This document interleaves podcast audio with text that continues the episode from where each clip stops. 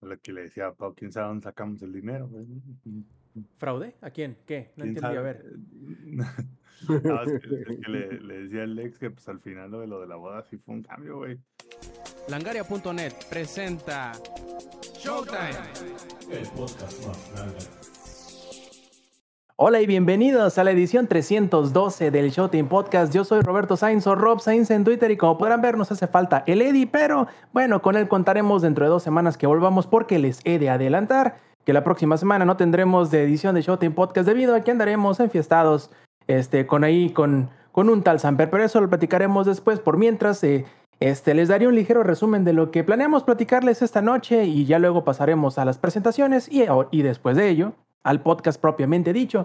Primero que nada, este, planeamos platicarles un poquito del PlayStation Showcase que se dio esta semana a, mi, a de semana. Ah, el ingenierillo nos va a platicar de Dead Island 2 que nos tenía pendiente de hace un par de semanas. Eh, nuevamente eh, utilizaremos a Lex para que hable de uno de sus temas, digamos, contemporáneos más favoritos, que es de Warhammer 40.000, ya que salió hace poquito un jueguito llamado Bolt Gun, el cual yo creo que ha estado disfrutando de eh, suficiente o demasiado. También yo les platicaría un poquito que volví al pasado y como les dije en algunos podcasts anteriores, jugué Metroid Prime Remastered hace algunas semanas y pues bueno, ya les platicaré al respecto si es que nos alcanza el tiempo. Y si no, vamos empezando entonces con las presentaciones. Primero que nada, al señor que estaré, eh, estará enfiestado junto con alguno de nosotros la próxima semana y productor de la edición en vivo del Showtime Podcast, el Zampi Viejo. ¿Cómo estás? Buenas noches. Buenas noches. Si Dios quiere, si Dios lo, lo permite, este, en siete días, o sea, el domingo que viene a esta hora, seguiremos crudos. Es, Dios nos dé, eh, ojalá, ¿no? Lleguemos a ese punto en donde sean las 7 de la noche y todavía estamos pagando las consecuencias de la noche anterior. Este, pero todo bien, ya aquí listo, cerrando mil y un detalles que faltan. Este, mañana le tengo que hacer de DJ, este, preparar unas pistas para el baile, para la entrada de los novios. Este, tengo que también hacerle de carpintero y hacer ahí unas cosas que hace falta. Pero todo bien, todo bien. Este, emocionado por, porque ya se viene por fin la fiesta más esperada de, año, no, ¿qué año? De la década. Este, yo solo espero que, que, que, dentro de poco Lex sea el que nos esté invitando a su boda, este, o tú, Roberto. Este, tu ingeniería, pues no, ya, ya, ya pasó, güey. Más bien será las bodas de plata, una madre así, güey. No sé cuántos años yo, ya. yo los estoy esperando del otro lado del río, güey. el, el Inge está así, así como... de, viéndome así de, eh, métete, Aquí, aunque te ahogues. Aquí te vamos. Bienvenidos al. Ah, güey, el ingenierillo es ese, ese vato que dicen, ah, cámara, métete, no está tan hondo. No, no está tan hondo. Lo que pasa sí. es que el ingenierillo ya pasó ese bache profundo que hay. Y ahí va a ir el Samper. Ah, pues no, pues mira el Inge, lo veo parado ahí, ¿no? Está chaparrín el Inge. Igual. Yo estoy más alto porque Samper ve chaparros a todo el mundo.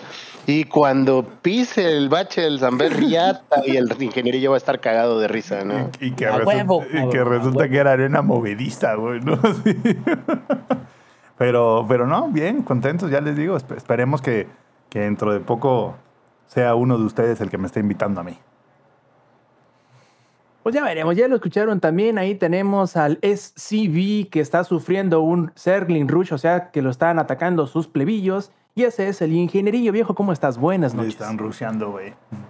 Bien, no, sí me hicieron este un rush la semana pasada, porque incluso alcancé a decir algunas palabras y dije, espérenme, ahorita vengo, y ya no regresé. No, no, no, ya listos aquí. Ni espérenme, dijiste, güey. No, o sea, no, no, no. Tampoco levantes falsos, ingenierillo. Fue así de, uh, sí, porque como, y ya, murió la línea. Pero este, no, no, aquí estamos este, ya listos, tranquilos, para platicar un poquito de Dead Island 2, que este, la verdad me sorprendió, está bastante bueno, pero bueno, ya vamos a decir los detallitos un poquito más adelante. Y a que no adivinan qué he jugado durante la última semana y media. Red Dead Redemption 2. Sí, señores, por supuesto. Es esa época del año. Esa época del año. Seguramente después de este le voy a dar una vuelta a Fallout New Vegas, luego Skyrim. Sí, sí, sí, exactamente. es como dijo Rob, o sea, son los ciclos del ingenierillo. Entonces, al menos ahorita ya, fíjense, es mi tercera vez porque en, en PlayStation lo terminé dos veces. Y luego la versión de PC me faltaba la, el capítulo de Warma y el último capítulo de. Bueno, el resto del juego. y ya quedó, señoras y señores. Ya, ya estamos del otro lado. ¿Qué, Entonces, qué te, te da este el ciclo es cada tres meses, una semana o cómo, cómo, cómo- cómo es? no, es, es una vez al año. Es una vez al año, pero es como una urgencia, como si Ya, fuera, como si estuviera coco, güey. Se me traba la quijada, güey, y tengo ganas. Sí, sí, sí, a huevo, así. Entonces, pero ya, ya aquí No- estamos no listos. puedes ni dormir, güey. No, no, no, y estoy, güey, es neta, güey. Me voy a acostar y me pongo a ver. Ah, déjame, me meto a la wiki a ver este personaje. Ya no me acuerdo qué hacía este hijo de la chica. Te lo juro, güey. Pero bueno, es- es- estoy mal. No sean como yo. Por favor, no sean como yo. Y también ahí tenemos al Lex Viejo. ¿Cómo estás? Buenas noches. Eh, ¿Qué onda, gente? ¿Cómo están? Pues nada, aquí emocionado porque si Dios lo permite, a esta hora, en la siguiente semana, seguiremos crudos, como ya lo mencionaba Samper. Eh, planes de boda de este lado, híjole, carnal. Lo veo, lo veo difícil, la verdad. No creo que vaya a pasar, eh, a menos que por Nunca ahí di- algún nun- contenido. Nunca digas No. nunca, güey. Siempre pensamos. No, no, que- no. Siempre pensamos O sea- que no iba a ganar la 4T y mira qué ensartados estamos. Ni el Cruz Azul, güey, ¿no? Ah, pues no, o sea, por, por el momento no hay planes, eh, nada, pero ni siquiera hay nada. Ahorita estamos enamorados de, de Warhammer y ya les estaré platicando más adelante de Bolt Gun, porque Bolt Gun también la que va a sacar Samper la siguiente semana, porque ya nos amenazaba ahí con una, una Super Soaker que no va a estar llena de agua. Estamos muy emocionados por el bodorrio de aquí del Zampi. una, este, una Super Soccer que es la, la escopeta del Fortines, güey. La, la del Forni, la del del Fornice. Eh, La, la razón por la cual escogí esa es porque la bazooka no llegaba a tiempo, güey. Es un cabrón. ¿Es en serio, güey? No, sí te creo. Entonces disfrútenos, bandita, porque van a tener unas semanitas siguientes sin Showtime Podcast, pero listos para lo de hoy. Y como nadie me preguntó, pero de todas maneras yo les diré que he estado pues disfrutando y sacándole el máximo lo que puedo a mis vacaciones. Y ya ven que la semana... Perdón, Rob, es que el, el que tiene scripteado hacer esa pregunta se le dice. Es el Eddie, el Eddie es el bot. No, no, no, no es queja, sino que si luego no me, no me doy pie yo mismo, se me olvida y paso a lo siguiente, pues entonces tengo, me conozco, pues me conozco. Es como cuando vas a la, a la cocina, ¿no? Y te sirves agua y dices, ah, chingada madre, ¿a qué venía? Y ya y, no te terminas, acuerdas. y terminas preparándote un sándwich, güey. Exactamente, Bueno, ya, vuelves a cenar por tercera vez. O sea, dices, ay, güey, ya me pendejé. Bueno, pues ya, estoy aquí de una vez. Este, Es ceno, que eres, eres como un hobbit, pero nocturno, ¿no? No, de todo el A día, mí, en a realidad. mí- a mí me pasa eso, pero cuando luego tengo un 12 en el refri voy y así agarro una y yo, pero yo no venía por una. Es más, son las 10 de la mañana. ¿Qué estoy haciendo? A ver, espérate. ¿A qué venía, güey? Ah, por un sándwich. Ah, sí, es cierto. Y cierras la puerta del refri y refleja tu. Y te, refle- te reflejas, ¿no? Y dices, a la verga, güey, porque eres así. Sí. Bueno, pues ya ni pedo. Ya ni pedo. Sí, sobre todo porque me pasa, dice. hay veces que me doy cuenta antes de abrirla, ¿no? Entonces, si es antes de abrirla, pues ya, ¿no? Pero si ya está abierta, no, hombre, antes muerto, antes, antes este, borracho que dejarla que se eche a perder. De que se eche a perder, que exactamente, exactamente. Ah, no, y como no. les decía, hace un par de semanas les platicábamos Eddie y yo que, que pues estábamos jugando Tears of the Kingdom, ¿no? Y he de confesarles, plebes, que tengo un problema muy grave con, con Tears of the Kingdom que no, no había experimentado, o mejor dicho, no había caído en cuenta hasta hace como un par de días. Y eso es que no puedo dejar de jugarlo, güey. O sea, está un poquito cabrón. Yo dije, ¿Dónde? la durabilidad de los pinches armas, alguna mamá así. El problema es que no lo puedo dejar. No, fíjate que, que, que, que sí, está, eh, sí, sí está muy cabrón. Siento que me faltan horas para seguirlo jugando y eso que estoy de vacaciones. Este, pero la verdad que sí le he estado pasando muy, muy, muy, muy bien. Y si algo le puedo, me puedo quejar de él, es que en realidad no es de él, sino de mi Switch. Y es que más o menos se le baja, cada 10 minutos se le baja como 10% de la pila. Pero pues bueno, o sea, ¿qué, se puede ¿qué tanto le puedes pedir a un Switch de, de lanzamiento, no? O sea, también está chiquito y no puede. Y pues bueno, para eso tengo la pila de 20.000 mil que digo, le voy a Sí, sacar sí te, jugo en el sí te lo compraste, güey, la batería de coche. Eso, es- esa literal viene con polos como de coche, así con positivo y negativo. Es más, con eso prendes una motoneta, güey. Eh, Eso típico, ¿no? Que le da la patada para que arranque el, el- el carro cuando se te descarga la pila. Claro que sí. No, pues sí, la verdad es que este, sí lo estoy pasando muy bien y, y, y la semana pasada no hubo podcast en, en parte porque el lunes se descompuso el refri de mi casa y como se nos descongeló el camarón, pues hemos estado comiendo camarones todos los días, entonces si me ven como que me está saliendo el pelo rojo y me está saliendo bigote, es porque hemos comido camarón el lunes y luego el martes también y creo que también el miércoles. Por si un no me momento creí falla que la nos- memoria. pero por un momento creí que nos ibas a alborear, güey, con eso de se te estaba descongelando el camarón y yo, ¡oh, no! Lo pensé, pero dije, plebes, no, no, no. Eh, eh, las albureadas me las espero para el en vivo, para cuando estemos allá. Y si no, no, no, no, no me van a poder detener, plebes, la verdad. Y se No van a le poder. descongeló. Sí, a todos nos pasa de vez en cuando.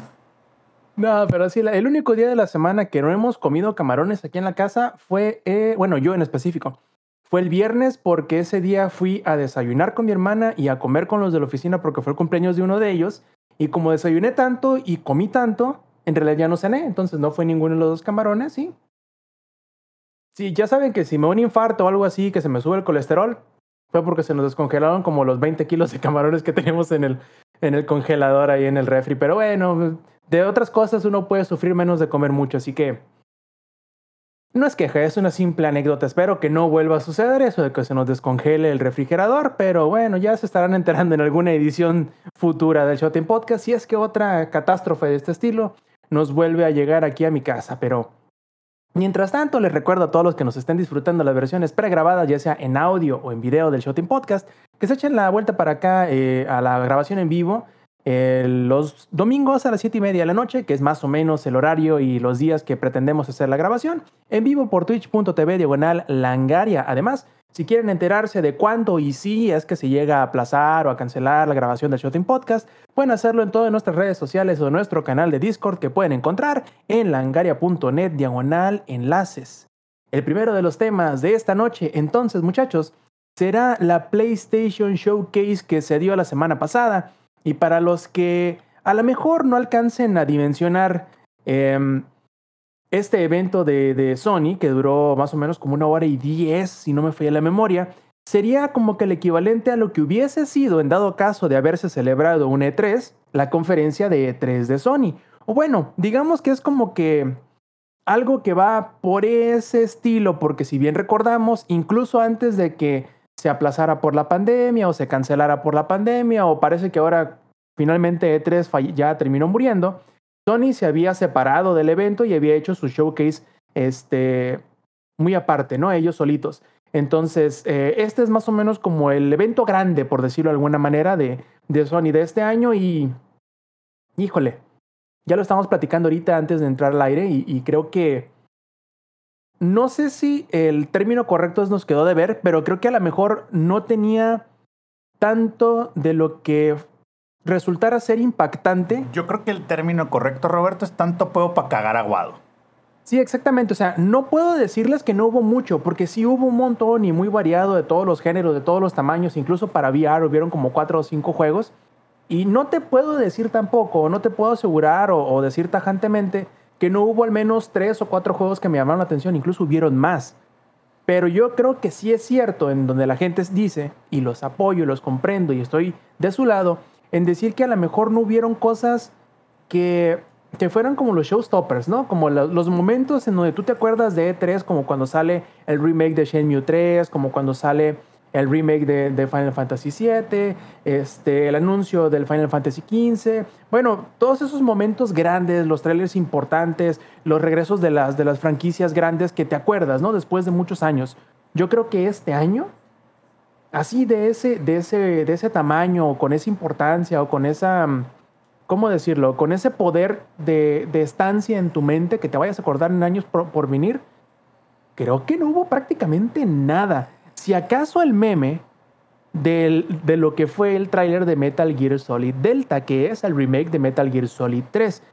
De aquí de entre nosotros, yo creo que Ingenierillo es el único que lo terminó. No recuerdo si alguna vez, tanto tú, Sampi, eh, El ingeniería ya seguramente ya iba el tercero de prepa, güey, cuando salió el juego.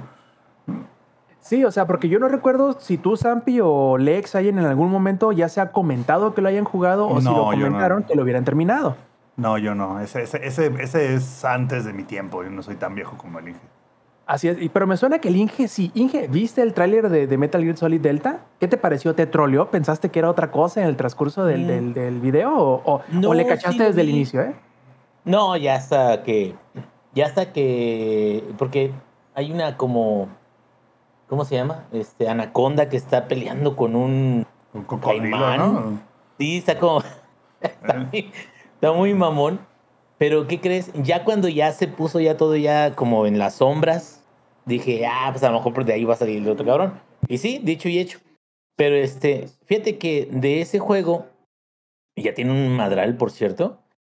La verdad, sí la tiene bien cabrona, porque de hecho, el- la versión original que, bueno, que, que es de Kojima, no, le cortaron un montón de cosas. De hecho, la pelea con The End iba a durar o más, cabrón, o más de lo que ya dura, que dura un chingo por, por la mecánica de cómo The End es eh, un personaje que es un sniper y precisamente era como de, a ver, güey, o sea, si te mueves ya pelaste con tu pinche madre. güey. Oye, Inge, pero si lo, si lo ves de cierta manera, tú, uno podría argumentar que la pelea con The End empieza como el minuto 5 del juego. Eh, ah, bueno, oh, bueno, sí, sí lo podrías decir también. Pero a lo que voy es esto.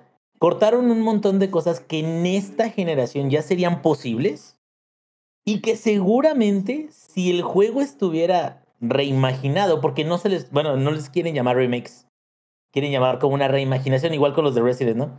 Una reimaginación de, de lo que ya existía, me quedo, para mí siento que va a tener mucha crítica de los fans o de la, de, la entrega original, precisamente porque Kojima, pues ya, ya no, no está en ese, en ese rollo y vimos lo que pasó con Metal Gear Survive. Y sí, no es un eh, spin-off, no es algo en particular, pero tengo que decir que Arjojima sí tiene sus puntos positivos en estar tan pinche loco, pero entender también su propio trabajo. Entonces, vamos a ver de qué tal, qué tal llega o qué tal este, eh, se mejora. Pero vamos a tener dos Snake Eater, güey. Porque uno va a ser el Delta, que es la reimaginación, y el otro es parte del Master Collection, ¿no? Oye, Inge, lo, lo más curioso del asunto es lo que muchos están preguntando. No sé si te acuerdes el hecho de que las versiones digitales de la vieja colección de Metal Gear que traía el 1, el 2 y el 3 tamarindo, este, fue retirado de las tiendas digitales y creo que incluso borrado de la biblioteca de las personas que los habían descargado y comprado. La pregunta es, ¿se los volverán a dar sin costo extra? Yo creo que no, es Konami. eh, una vez No. que salga esta nueva colección. No, no, ni madre, güey. Y luego ya también tenemos otro problema, que el otro problema es, ¿realmente van a hacerle algo a esa madre o van a nada más liberar, como dices tú, otra vez las licencias y cómprala de nuevo, maldito estúpido, este, eh, las que ya existían? Mira, carnal, si alguien si está no- comprando el mismo juego llamado Pokémon cada tres años, ¿por qué chingado sí, no va pero, a volver a ahí te comprar va, esto? pero ahí Pura te el va. hijo de la verga, ¿en qué momento se volvió a atacarme a mí? Oye, Eh, yo no dije quién, eh, yo no que- dije quién. Tú solito, güey. Las, las basofias que han salido, que nada más es puro cash grab, como el Mass Effect y como la colección de GTA, güey, o sea, era como para que, se ven bien mamalones y la gente los odió, cabrón. Bueno, no les gustó y, y es un cash grab, es, estamos librando hasta peor los pinches juegos de como estaban antes, cabrón. Entonces, pues vamos a ver qué, qué hacen con esto pero yo tengo mis reservas porque para que sea un producto que realmente esté muy mamalón, falta el elemento muy particular, dirigido, escrito, imaginado, eh, olvidado y luego recordado nuevamente y luego desayunado y comido y cenado de Kojima. Y vamos a ver qué tal. Eh, otra de los, de los juegos que, yo que me llamó la atención, pero sobre todo a mí porque en algún momento, desde que salió el original, Espérame, eh, antes de. Saldrá para. Es, ese es solo de Play 5, ¿no? Porque lo mostraron en el. en claro el- que sí, ¿verdad? No, va a salir en Ah. todos lados. así vamos a ir haciéndole con todos los juegos, porque así de. am, por cierto, antes, eh, un poco de contexto también, por qué la gente está tan molesta de este showcase, es porque el anterior que fue hace dos años, más o menos, No hubo uno final del año pasado, creo recordar, ¿no? No, no, no. El anterior era, fue como en 2021, un pedo así, güey, bueno. Entonces, en 2022 no hubo. Entonces, am, contexto, antes de que sigamos con el showcase, to- toda la gente de todos los fans de Sony en Twitter y en todas las redes prácticamente estaban diciendo de que este showcase iba a enterrar a Xbox en lo más profundo de el cementerio, que le iba a, que le iba a dar esa patada espartana y lo iba a lanzar al vacío y que después del showcase íbamos a ver millones de Xbox Series X y Series S a la venta en eBay. Lo cual, pues, no, no pasó. Este, bueno, este juego es para todas las consolas. Sigamos, Roberto, perdóname. No, no, está, está bien, no hay ningún problema. De hecho, me, me gusta que me interrumpan y sobre todo que, que, que agreguen. El- y el Robert el trabajo, el que me vuelve a interrumpir, le voy a, Le aviento con un impresor en la gente. le voy a aventar el tono en el hocico al siguiente que me vuelve a interrumpir. No, no, no, esto, está todo bien, no hay ningún problema, no me molesta. De hecho, yo a lo que iba es que eh, hace algún tiempo, o sea, no te voy a decir que estaba pensando en él, eh, esperando que anunciaran algo a su respecto en este evento, pero hace un par de meses me estaba acordando de Helldivers, eh, que si en algún momento lo jugaron, ah, ya sé cuándo fue, lo recordé cuando anunciaron o estábamos platicando de un juego de Starship Troopers en el grupo de WhatsApp. Me acordé y dije, ah, sí, cierto, está Helldivers, que es como Starship Es Troopers, como- pero visto como- desde arriba. Es como la región B, de- es, es como el B de Starship Troopers, que ya es una película B. Exactamente, entonces me estaba acordando y dije, ah, ese, ese estaba chido, tenía mecánicas este, únicas en donde tenía fuego amigo, te podías tirar pecho tierra para que no te disparara tu amigo que estaba atrás de ti, estaba perrísimamente difícil el cabrón, pero te tenía alguito, tenía su alguito. Entonces cuando anuncian la segunda parte que, va a salir de este próximamente, en algún momento de este año, este, yo sí me emocioné, ¿eh? porque eh, creo que da un poquito la, sensación de lo que pasó con este eh, Risk of Rain, en donde el primero fue en 2D y el segundo fue en 3D. Ah, pues más o menos algo similar sucedió con Helldivers, en donde el primero, como les digo, era una vista de top-down, como Eagle View o isométrica, no sé cómo lo quieran, o de qué manera lo reconozcan más sencillamente. Entonces, este, me sorprendió el hecho de que ahora vaya a ser visto desde atrás en tercera persona, pero los bichos gigantes, los cucarachones, este, la acción, y me imagino yo que lo, lo su- super madre difícil va a seguir estando. Entonces yo, yo sí, sí me emociono un poco al respecto de Helldivers. Me suena un poquito a que quizá vaya a ser de esos juegos que no hay muchos, que se vayan a estrenar directamente o se vayan a incluir desde su inicio en, el, en la PlayStation Plus.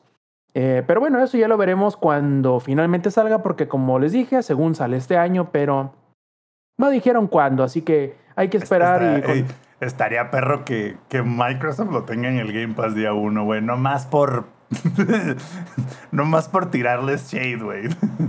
Este, déjame reviso, pero si no me falla la memoria, la, la imagen que, que compartió Microsoft donde decía, estos juegos también sale con nosotros, no incluía Helldivers. Yo creo que eso quiere decir que solo va a salir para PC y PlayStation, con lo cual es posible que salga directamente PlayStation Plus. El 1 era. También salió en Xbox, ¿no? El 1. O sea, creo que seguramente es como, ya sabes, este Time Exclusive en consola, muy probablemente. Porque según yo, el 1 estaba. De hecho, el 1 llegó a estar en, en Game Pass, si no me, si no me falla la memoria, güey. No, de hecho salió de estreno en, en, en la PlayStation Plus y solo salió para Play 3, Play 4, Vita y PC. No Ah, salió para Xbox. Ese, ese sí va a ser nomás este. em, exclusivo de. ¿Cómo le dicen ellos? Exclusivo de consola, le dicen ellos. ¿no? ¿Cómo Anda, es? la exclusividad de consola. Exactamente. Pero yo la verdad sí estoy emocionado. Porque Helldivers, aunque no lo jugué tanto, habré jugado que serán unas como entre 12 y 20 horas más o menos. Porque sí estaba perro difícil y necesitabas este, comunicación y que tus amigos... te- Era como un Destiny, pero, pero bien hecho. No, no es cierto. Si estuviera el Eddie, ¿no? Ya me estuviera tirando mordidas como perro rabioso. Pero no, no es cierto. Como Este, perro sí de es- colonia bicicletero. Ándale. De esos que, que no nomás te ladran, sino se brincan la, la, la reja de la casa donde Sí, están. y te de- de- pegan que dices, "Ay, ese perro ahorita no va a pasar. Y madre, sí que el perro se avienta, güey. Así sale por una rendija y, to- y todo con la boca llena de espuma, güey. Y tú ya, Ándale, valí no. madre. La verdad que sí. Eh, sí me gustó mucho, pues, y Destiny también, pero como que era un sabor distinto porque Helldivers el primero se sentía, al menos en lo difícil, en la dificultad o en lo eh, hardcore, por decirlo de alguna forma, se sentía más como las raids de Destiny que como todo lo demás de Destiny, que no es por sobajar a Destiny en ninguna, ningún aspecto, me gusta bastante, sino que creo que sí tenía ciertas diferencias, digamos, en cuanto a lo que presenta. Ahora, este, otro de los juegos que no esperaba ver, pero que sí me emocionaba saber más de él, de hecho todavía me sigue emocionando mucho saber más de él, y ojalá próximamente Capcom se ponga los moños este, y nos diga más que rollo, es eh, Dragon's Dogma 2. Otro de esos juegos que yo creo que el ingenierillo jugó, creo que el ingenierillo y yo fuimos los únicos que lo jugamos de, de, aquí del, del Podcast. Pero la mera verdad es que desde diciembre del año pasado ya nos habían amenazado que estaban trabajando en Dragon's Dogma 2 y por lo tanto yo pensé que íbamos a tardar más en saber de él, pero si de algún consuelo me sirve, es que al igual que mi carnal, este, Jun Stark, bueno, Rion Jun, que se emocionó pensando que cuando salió el tráiler era el nuevo Monster Hunter, yo creo que nos va a dar un buen indicio de lo que podría ser el próximo Monster Hunter, al menos en calidad gráfica. Este, pero sí, la verdad es que me emociona el, el juego. Yo creo que tiene mucho. El original tiene mucho en común a, a Elden Ring. No solo en el esquema de, de, controles, sino en la exploración, en el mundo inhóspito. Y la verdad es que sí me emociona mucho. Tengo muchas ganas y de hecho cuando anunciaron la segunda parte en diciembre pasado, eh, compré el primer, eh, nuevamente el, el, primer Dragon's Dogma para recordar cómo era. No lo he jugado todavía, ahí lo tengo en el backlog. Pero la verdad es que sí quiero volverlo a jugar. Me gustaba muchísimo cuando lo jugué originalmente en el Play 3. Y la verdad me emociona, me emociona mucho. Creo que es uno de mis highlights así por completo del showcase. Eh, más que prácticamente cualquier otro, pero eso no quiere decir que no haya juegos interesantes. Ingeniería, no, no, no ¿También es exclusivo de Play 5? Que yo sepa, ¿no? no, también va a salir en la PC. Eh, no me extrañaría que saliera hasta en el Switch, porque de hecho el primer Dragon's Dogma con toda su expansión, Dark Arisen, salió para Switch también, que es una muy buena versión, de hecho, porque pues tome en cuenta que, que el juego original salió en PlayStation 3, entonces que cupiera en el Switch. No creo que fuese una, una labor tan complicada de lograr, pero aún así me imagino que sí debe haber sido algo de reto para un mundo abierto como el que tenía, con bastantes enemigos. Este, luego los peones que podías compartir, que eran las inteligencias artificiales, tus compañeros. Quiero ver cómo lo van a expandir ahora con la nueva. Me imagino que vamos a seguir pudiendo crear los peones que nos acompañarán a, explorar el mundo y que de alguna manera podremos compartirlos con nuestros eh, amigos que lo estén jugando. Y eso será una cosa muy... De hecho, los peones me parecen una mecánica muy similar a lo que implementó Capcom en Monster Hunter Rise Sunbreak con los acompañantes. Yo pensé que iban a utilizar más mecánicas o más, eh, ¿cómo decirlo? Detalles de lo que hubo con los peones en Monster Hunter Rise Sunbreak, pero creo que se quedaron con lo más eh, básico, a lo mejor porque el motor de Monster Hunter no daba para tanto. Y espero que si vamos a ver nuevas, inno nuevas innovaciones, ¿no? Si vamos a ver nuevas mecánicas. Ah, si vamos a ver nuevas más échele más diseño, ¿no? Sí, si vamos a ver mejoras en cuanto al sistema de peones, me gustaría creer que también vamos a ver cosas similares en el nuevo Monster Hunter, que sabemos que ahí viene y que yo creo se va a brincar, este, eh, no, no voy a decir que se va a brincar el Switch, pero probablemente vaya a salir ya para la siguiente consola de Nintendo, para cuando salga dentro de, ¿qué será? ¿Dos años? ¿Tres quizá? Eh, pero bueno. De aquí a dos años, Switch 1.2. Joder, estamos viendo con el, con el Tears que sí, pobrecito, pobre, no, no le exijan, te están viendo que está menso y le piden mucho y pues sí, sí se ve como, como, le, cómo se queda como el Inge con la, con la quijada trabada, este, el Switch. Así que esperemos que, que ya haya una nueva plataforma que, que, que pueda de menos seguirle un poquito. No, no te voy a decir que quiero que se vea igual que el Play 5, que el Xbox Series X, pero que que de menos le pueda seguir pero el, el, mínimo el, que el se vea paso, como ¿no? el Play 4 Pro, ¿no? Sí, que, que de menos sea un Serie S. Ándale. Que igual.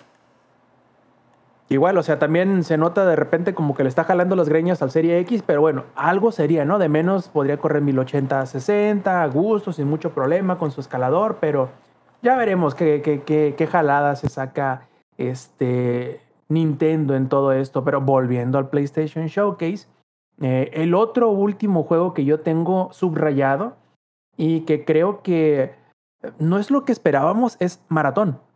Porque, bueno, para el que no sepa, Maratón fue el primer juego de Bungie antes de que saliera Halo. Ese sí es OG para que veas. Exactamente, Quien, pero ese quien era... quien conozca Maratón ya va por su cuarto hijo, ya está terminando de pagar su hipoteca. O sea, ya, ya Maratón. Estamos hablando de que, que es de los noventas, ¿no? Como, y, y no de inicios, o sea, como, sí, como del 95, creo que es 94, creo que es Maratón. O sea, si ya pues no es conoces. PC, es Apple II. Exacto. Sí, sí, sí. Ya, si conoces Maratón, pues ya vete a checar la próstata, ¿no? O, o sea, era, era Doom, era este Quake y era Maratón, ¿no? Si no tenías PC y tenías una Apple. Y este, yo creo que pocas personas reconocieron Maratón cuando lo estaban anunciando con este nuevo tráiler, porque dicho sea de paso, el diseño, el estilo de Maratón está, no mames, está increíble, la verdad. Yo no sabía que era, yo pensé que era Destiny 3, porque hasta cierto punto, como Yo, que tam- yo también creí que iba a ser Destiny, güey. Sí, o sea, tal cual. Muchas como que... Mucha lenguaje de diseño como que se parece muchísimo, ¿no? Es como que sci-fi, como que hasta cierto punto como con este ah, moda urbana contemporánea. Está, está rara la combinación, pero está muy chida. Y otra cosa que a diferencia de Maratón, porque no podía ser Maratón de esa manera, este nuevo Maratón es un juego de extracción. Zampi, ¿cómo son los juegos de extracción? Tú que le sabes a eso chido. A mí me revientan las pelotas los huevos de extracción. Yo, la, la verdad, yo no sé por qué les encanta tanto. Ah, ¿qué, ten- qué tiene de malo un buen Team Deathmatch, un Domination, un King of the Hill? O sea, no, no sé por qué, pero yo la verdad cero fan de, de extracción. Este, ¿Cuál es el, este, cómo se llama? Escape from Tarkov es el más famoso, por así decirlo, de, de ese estilo. Pero yo no sé por qué a la gente, güey. Yo, o sea, yo, yo me imagino que es porque a los niños ratas así le gusta, güey. O sea, como ya tienen todo resuelto en su vida, necesitan algo adicional. Y es como de si pierdo esta partida, pierdo todo mi loot. Pero básicamente los juegos de extracción es así de que, pues, ahora sí que el, el loot que vas acumulando durante la partida, tienes que extraerte, bueno, salir de la partida de manera limpia para que ese loot se te guarde y te matan pelo, ¿no? Así. Yo no sé quién chingados dijo que será lo DMC. mejor. ¿Cómo? Como DMC de, de Call of Duty. Ah, más o menos, más o menos como el DMC, exacto. Entonces yo no sé, yo la verdad no soy fan de esos modos de juego. Cuando dijeron es de extracción yo dije, ay señor, porque... mm, No, mis chavos, yo ya estoy en esa etapa de que yo juego por divertirme, yo no juego para estar sudando ahí como un tryhard, güey. O sea, Oye, Sams, la pregunta es, ¿free to play? ¿Incluido en PlayStation Plus? ¿O cómo crees que lo vayan a No, comercializar? probablemente sea un probablemente sea free to play. De hecho, probablemente solo sea multijugador. Probablemente ni siquiera traiga historia. Ni sea así como de aquí está el multijugador que tanto querían para competir con Halo. Se acabó. ¿No? Porque sí va a salir también en Xbox, by the way. O sea, ese sí es de X, también va a salir en Series X y Series S, creo. O sea, ese sí no es exclusivo de nada, güey. Pues el Dragon Dogma también sí va a salir en Xbox, sí está en la lista de los que van a salir en Xbox. Entonces, yo creo que va a ser free to play y multiplayer only. O sea, va a ser como la versión de Sony de, bueno, perdón, de Bungie slash Sony, de con cómo competimos contra todos los shooters free to play. Y si nosotros no tenemos nada, no tenemos nada. Escúchame, Zampi, va a ser la respuesta a Call of Duty. No hay forma, güey. O sea, no, no directamente, pues, pero en el sentido de que, ok, vamos a empezar a construir Va a ser nuestro, lo entre comillas, Call of Duty para cuando eventualmente Microsoft Mira, se le bote la canica y nos quite Call of Duty. Ojalá no pase lo siguiente, güey. Como todo buen juego japonés, ellos creen que entienden cómo competir con el mercado occidental. Y este. Y van a lanzar algo y va a ser así como de. "Eh". Es como un. Es como una décima parte de lo que es Call of Duty. Sí, pero eso ya debería ser suficiente para competir con Call of Duty. Y ojalá no lo hagan porque si lo hacen van a fallar horrible, güey. O sea, Call of Duty es esa droga, güey, que ya... Porque aparte es así de que como vas por ciclos, güey, es así de que no, ya no vuelvo a jugarlo, güey. Me pega, me, me, me- lastima. Pasan dos años y es como de, hola, buenas noches, soy yo otra vez. Entonces, ¿Sabes? Es, es como, es un ciclo vicioso, güey. Es un ciclo vicioso, así como el Inge tiene su ciclo anual de, de Red Dead Redemption y Skyrim. Call of Duty tiene su, su ciclo vicioso de cada dos, tres años. Caes, güey. Entonces, ya sea con. Por ejemplo, a mí me gustan los Modern Warfare, hay gente que le gustan los Cold War, hay gente. Lo puedo dejar cuando yo quiera, güey. Lo puedo dejar mañana si pero quieres. no quiero. No quiero. Ese es el punto. me, no las- quiero. me lastima y no quiero Conmigo. dejarlo. No. Con mi vicio no. Con mi vicio no, ¿eh? Por favor. Eh, sí. Entonces, si, si, si, si lo que quieren es, yo no sé si el nombre de Bungie sea suficiente y ojalá no se apoye mucho en solo porque se llama maratón en el factor nostalgia para, para digamos, sacar gente de jugar Call of Duty. Porque si solo se apoyan en, hey, es que aquí dice maratón y, yay, es que Sony, mm, no, no va a ir a ningún lado. eso. Lo que sí, Zampi, te puedo decir, o al menos eh, puede ser su, quizás su única gracia, es el hecho de que Bungie sabe hacer first person shooter, que se sientan chingón el disparar, que se sienta chingón el movimiento, que se sientan chingón las armas. Ya de menos eso está prácticamente asegurado, ¿no? Bueno, obviamente, salvo que te cague específicamente la forma de hacer first person shooter de Bungie, no creo que, que Marathon te vaya a hacer sacar de esa, eh, de esa opinión, ¿no? Pero ya si tú dices, ok, un, un first person shooter que se sienta este, ágil, que las armas apunten bien, que se sientan satisfactorias, yo creo que, que esto de menos eso va a tener. Esperemos a, a- saber qué tantas cosas más eh, beneficiosas tengan por encima. Y antes yo creo, chicos, antes de pasar con el último juego literal, el último juego que mostraron en el evento, en, en el showcase, que yo creo que es uno de los, de los eh, más importantes para Sony, quizá no para mí, quizá no para alguno de aquí de nosotros, pero sí para Sony. Este, me gustaría preguntarles uno por uno si hay alguno otro más dentro de la lista de lo que se mostró que ustedes quisieran platicar al respecto, Zampi. No, la neta se me hizo una lista de juegos bastante X, güey. O sea, nada. O sea, sí, Metal Gear Solid. ah, no soy de gente que juega Metal Gear Solid. Sí, RPGs estilo japoneses. No soy un güey que juega. RPGs japoneses. No. O sea, lo- a mí lo que más me gustan son los shooters y los juegos de carrera y no presentar. No le gusta, no le gusta a Samper Spider-Man porque no se siente representado, güey. Sí, exacto, güey. Entonces. Representation. fíjate que más o menos, a a mí la razón por la cual no soy tan fan de Spider-Man, güey, es porque vamos a lo mismo. Juego Es de- pobre, güey. No, no, no, es porque yo creo que ya lo había dicho ya en un par de podcasts, que es como ya está hasta la verga de los juegos mundo abierto, güey. O sea, ya está hasta la madre de que todo lo quieran hacer mundo abierto, güey, y que todo lo quieran hacer tiene 7500 opciones, güey. Está hasta la verga de eso, güey. Hazme una buena historia y dime cuál es el, como que la cadencia de la historia. Tú ármamela.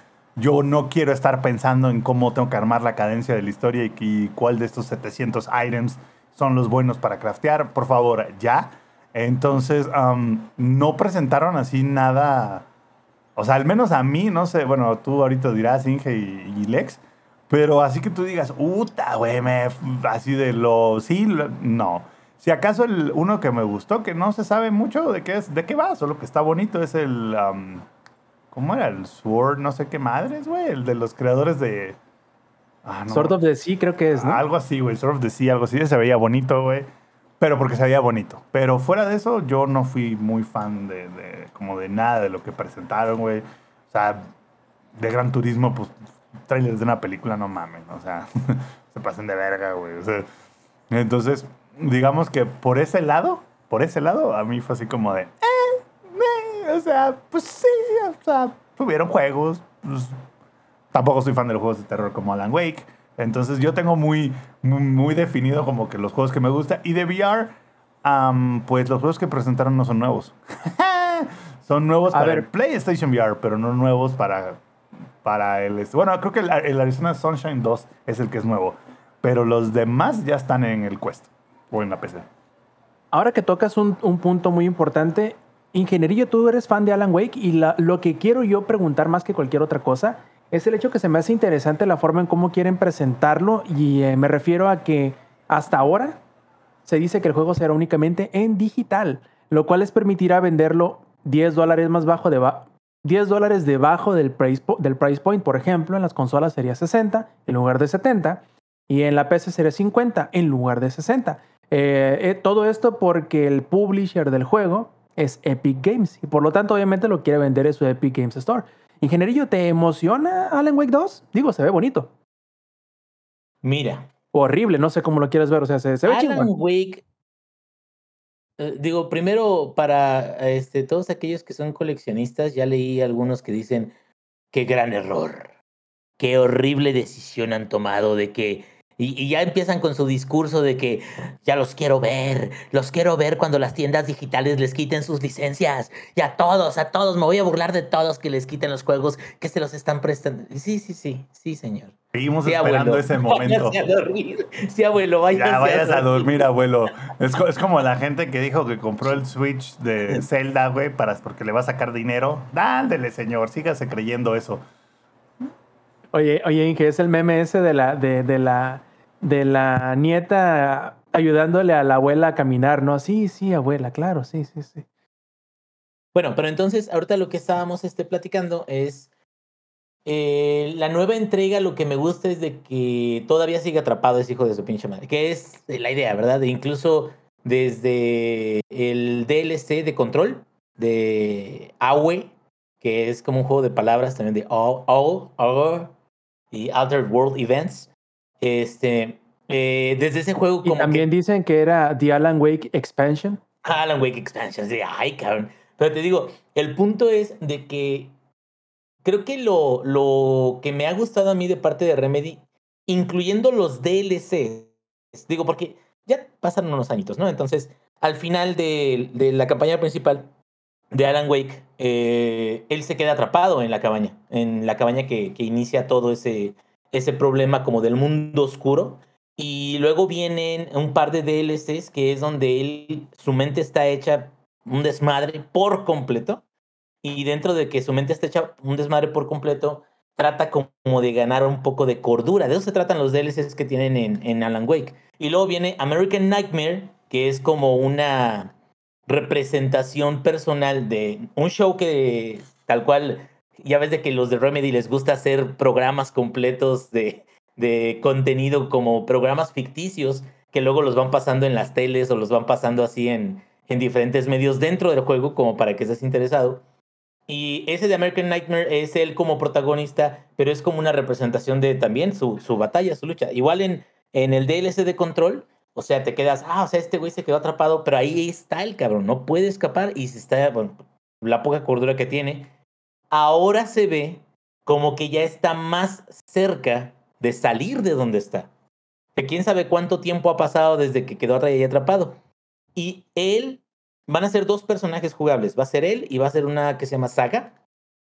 Y Saga es como una este, policía, bueno, que está investigando también esas cosas. Y ella empieza a ver ciertas partes de la historia como las veía Alan, que Alan... Es un no agente del FBI tipo este, Scully. ¿Cómo se llamaba la otra? Ajá, pero haz de cuenta que lo mamalón es precisamente darle continuidad a que Alan Wake encontraba hojas de historia en cada nivel y las hojas describían lo que iba a pasar. O sea, como si alguien ya hubiera escrito todas las, las eh, dificultades que se iba a encontrar. Entonces, está, es, a mí me gusta como que eh, el, misticismo, ojalá, Dios quiera, eh, Dios mediante, Dios mediante, René García vuelva a hacer el doblaje en latinoamericano porque le quedó muy mamón. Vegeta así estuvo a cero de decir, maldito insecto. Pero a lo que voy es, ojalá esto sea, no, no les interesó regalar a Alan Wake. ¿Se acuerdan de que una, eh, hubo una, un periodo cuando dijeron Alan Wake ya no va a tener secuela? O al menos ahorita no está planeada. Pero para compensarles, está gratis. Órale, cabrones, agárrenlo. Un par de días, creo, no recuerdo cuánto fue. El Remedy tal cual lo regaló. Y este acaba de salir hace unos meses en Switch. Y hubo un error en la tienda de Switch, por cierto. Y lo compré como 40 pesos. Ahora que me pongo a pensarlo, ingenierillo, que Alan Wake terminó más rápido Alan Wake, de escribir Alan Wake 2 que Jorge W.R. Martín en seguirle con Canción de Hielo y Fuego. Fíjate, y, y eso no es a favor de Remedy. Es en contra del pinche botijón que no ha terminado sus historias. Pero esa es otra historia, hermanos. Bueno, el punto aquí es, sí me, me gusta la, eh, lo que vi en el trailer. pero también es tan compleja la historia que la neta ojalá usen este título para cerrar ya toda la historia, cabrón. Ya que lo saquen de ahí, ya, o sea, DLCs a lo mejor un par de DLCs y no necesariamente tienen que estar centrados en él, pero que la campaña ya cierre esa historia, ya no necesitan otro juego, otro título de que va a llegar en 6, 8 años, no lo necesitan, güey. Que esta sea su oportunidad de darle redención a su propio personaje y listo, pero pues ya veremos, a ver qué sale. Al final va a llegar la morra esta de Control y le va a hablar de la iniciativa de los Avengers. Ándale, Digo, ¿qué? vente para acá. Ah, que la- Bueno, y de este, Lex, ¿tienes algún otro juego que quieras platicar que se haya mostrado en el showcase? Que se haya mostrado, solamente me llama la atención este, los engranes de metal sólido, porque yo sí lo llegué a jugar en la Play 1 y sí me llama mucho la atención. O sea, Metal Gear Solid me gusta bastante, pero no soy tan fan como para saberme el lore y qué es lo que había desayunado Kojima el día que se le ocurrió eh, a la serpiente sólida, ¿no? Pero fuera de eso, tengo más de cosas que no anunciaron que me habría gustado que anunciaran. Que si les soy honesto, me vale un poquito de verga porque no tengo un Play 5, entonces no tengo em, Te cómo emocionarme. Todo está saliendo para la PC, güey. Justamente a eso voy. Entonces, lo único que sí se van a quedar que es Playsta- eh, PlayStation, que va a ser Spider-Man, que se ve muy bien. La verdad, sí me llama la atención Spider-Man, se ve muy chido. Eh, pero fuera de eso, creo que no hay nada wow. Alan Wake me llama la atención, pero ah, es un survival horror. Y si vamos a survival horrors, ya quiero que digan putas madres algo más de Silent Hill 2 que cualquier otra cosa. Entonces, yo sí esperaba anuncios de Silent Hill 2 y no hubo nada. Es buen punto, Santi. puros- ¿Algo que tú esperabas? Puro silencio hubo. Ah. Este. Van a ah, salir como, como en su momento con el Tirso. Ah, el update de hoy es que no hay update. No, Sigamos no, con. Pokémon. Y vayamos a comerciales. Este, mm, algo que yo esperaba que anunciaran. Pues se supone que, o sea, Wolverine podría ser, aunque bueno, pues como tú bien dijiste, pues son los mismos güeyes que hacen Spider-Man, pero bueno. Algo de Guerrilla Games, maybe este, el, este, digo, este que salió Pragmata, que era el que te decía antes de, de que entrábamos al aire, a lo mejor ese. Pero fuera de esos, la verdad no. Por ejemplo, The Last of Us, ya van a decir, no mames, yo nunca he jugado The Last of Us, entonces si sale el multijugador o no, me vale tres hectáreas, güey. Entonces, um, incluso es, aunque salieran, dudo, dudo que yo jugara el multijugador, güey. O sea, yo ya me estoy volviendo ese viejo que prefiere los juegos single players, la verdad. Sí, la, la verdad es que yo también esperaba al menos que mencionaran algo, que mostraran algo de ese, hablando de, de, de multiplayer ese de, de Last of No, Us. ya, ya No, sé que, ya, ya sé que. A Es que no es juegos. El, esta mierda que anunciaron, el proyecto este culero, Project este, ese, yo esperaba que fuera como el PlayStation Vita y cuando dijeron, va a ser streaming Wi-Fi, yo dije, mmm, ta madre. Así de, no, pues gracias por participar. Mi excitement pasó de 100 a 0 en los dos segundos en cuanto dijeron, es que va a ser Wi-Fi streaming, ahí, de ahí murió. Co- sea, como el meme ese de, ¿esto es un Wii U? Sí, o sea, sí, no, no, no, realmente no es una ventaja mucho mayor que la que te puede dar una tablet y, que, y con un control Bluetooth. Sí, justo. Realmente, mucho, no. Yo esperaba que fuera como, o sea, vamos a anunciar algo como el PlayStation Vita. Y creo que alguna vez lo había, lo había mencionado en uno de los, creo que en un grupo de WhatsApp, que es como, güey, Sony no necesita hacer mucho. Lo único que necesita hacer es como un PlayStation Vita que corra los juegos de PlayStation 4. Eso es todo lo que ocupa, güey. No ocupan más, güey. O sea, que el juego sea así como de, ah, corre las versiones de Play 4. Ah, ok. Güey, eso es todo. Yo creo que eso es más que suficiente. Nadie les está pidiendo que haga un Play 5 de bolsillo, ¿sabes? Y pues no, prefirieron hacer este ese Wii U que es como, ok, pero no es lo que yo quería, ¿no? Entonces, mi, mi entusiasmo pasó literalmente desde 100 a 0 en un segundo, porque yo lo, o sea, en cuanto lo pusieron como que la fotito, yo dije, ah, qué perro, Wi-Fi streaming, ah, no, vale, verga. Ya, eso fue, ya me acordé, ya me acordé. Justamente, sí. De hecho, otro de los grandes ausentes que ya tiene como dos años que no sabemos nada de él desde que se anunció, porque de hecho no han mostrado nada salvo el teaser del anuncio, es el remake de Knights of the Old Republic. Ingenierillo, ¿tú, tú esperabas verlo este año en el showcase? Perdón, es que me perdí en los ojos de June Stark. Ay, eh, June, precioso, perdón, me, me distraje un poquito. A ver, este, ¿qué me preguntaste? Que si no esperabas al menos ver algo del remake de Knights of the Old Republic.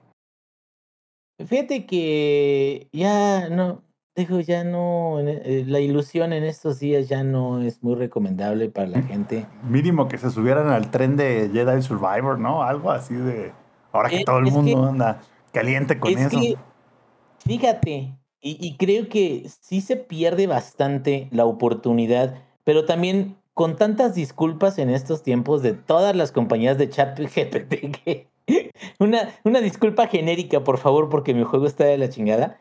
Te quedas, a lo mejor también por eso no quieren arriesgarse, pero, pero, creo que bien pudieron haber hecho un tráiler donde no se viera ni madre, se viera una pinche nave y de repente nomás saliera un sable de luz y ya que dijera, "Pum, dentro de 23 años va a llegar el remake de Knights of the Old Republic. Y la gente iba a estar así de, ¡ah! Porque eso fue lo que pasó, si se acuerdan, con Skyrim. Ay, otra vez Skyrim, güey. Skyrim, el primer trailer que salió, güey, no trae nada, güey. Nomás Sí, es solo sale el logo, güey. Sale una pared y sale como un ojo de dragón y ya todo el mundo así como, no mames, güey. Bueno, pero me quedo, ¿por qué no, no emocionar a la gente? Porque a lo mejor ya es, es complicado con el estándar y los tiempos y el presupuesto de los AAA, como tratar de hacer mucho hype sobre algo. Hasta les conviene llegar de sorpresa y que sea un buen juego, listo, cabrón. En lugar de a lo mejor subir demasiado el hype y que no alcance las expectativas de la gente, güey. Entonces, pues bueno, ni modo. ¿Sabes, ¿sabes qué sí me emputa? ¿Sabes qué es lo que más me encabrona? No salió ni Bloodborne 2, güey, ni salió Ah, sí, tampoco sí. el Silksong. Tampoco, Ah, ni cierto, uno de los dos, güey. ¡No mames! Oye, que yo pensé que me ibas a decir que lo que más te emputa es que las compañías que están pidiendo disculpas no, no de este contraten a este güey, a Gustavo Munguía, el que le decía del, del mesero poliéster, para que pida disculpas de nombre de todos los desarrolladores del mundo. En nombre de todos los desarrolladores. No, creo que es más la onda como tipo lo que decía Sams. Así de, oye, este, ¿sabes qué? Eh, ChatGPT, ármate en dos minutos una disculpa. Y, y ya, esa la presentamos y ya. ¿Cuál es el pedo? Y me quedo, creo que sí deberían las empresas de alejarse de ese formato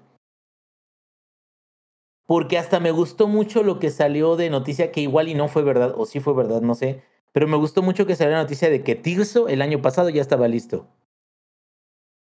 Que No duraron, que duraron un año en pulir y, y asegurarse de que la física jalara como tiene que jalar, y te quedas, eso es un juego. E- e- ese juego es un must. Ese juego va a vender consolas. Ese juego todo el mundo lo tiene que, que tener. O sea, e- e- es, la diferencia, güey. O sea, los pinches inversionistas es de, no, güey, ya sácalo en el Q4 porque si no van a, bajar el forecast que tenemos de ganancias. Te quedas pendejos, güey. O sea, van a, si lo sacan antes, va a pasarles como Redfall o les va a pasar como la cochinada de Gollum, güey.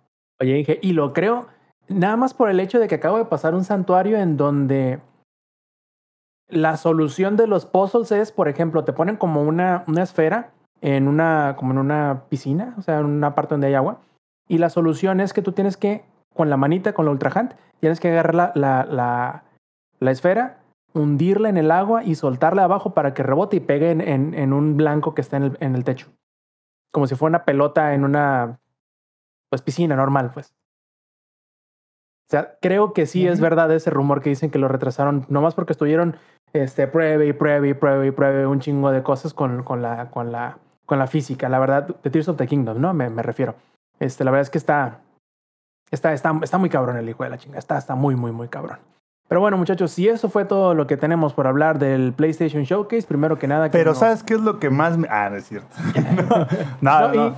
Si tienen y si pensaron en alguna calificación, ¿qué le darían? Sampi, ¿qué le darías en base a 10 eh, a Yo, PlayStation yo- Showcase? yo tengo dos calificaciones. A ver. Como, como showcase, quitando la palabra PlayStation adelante,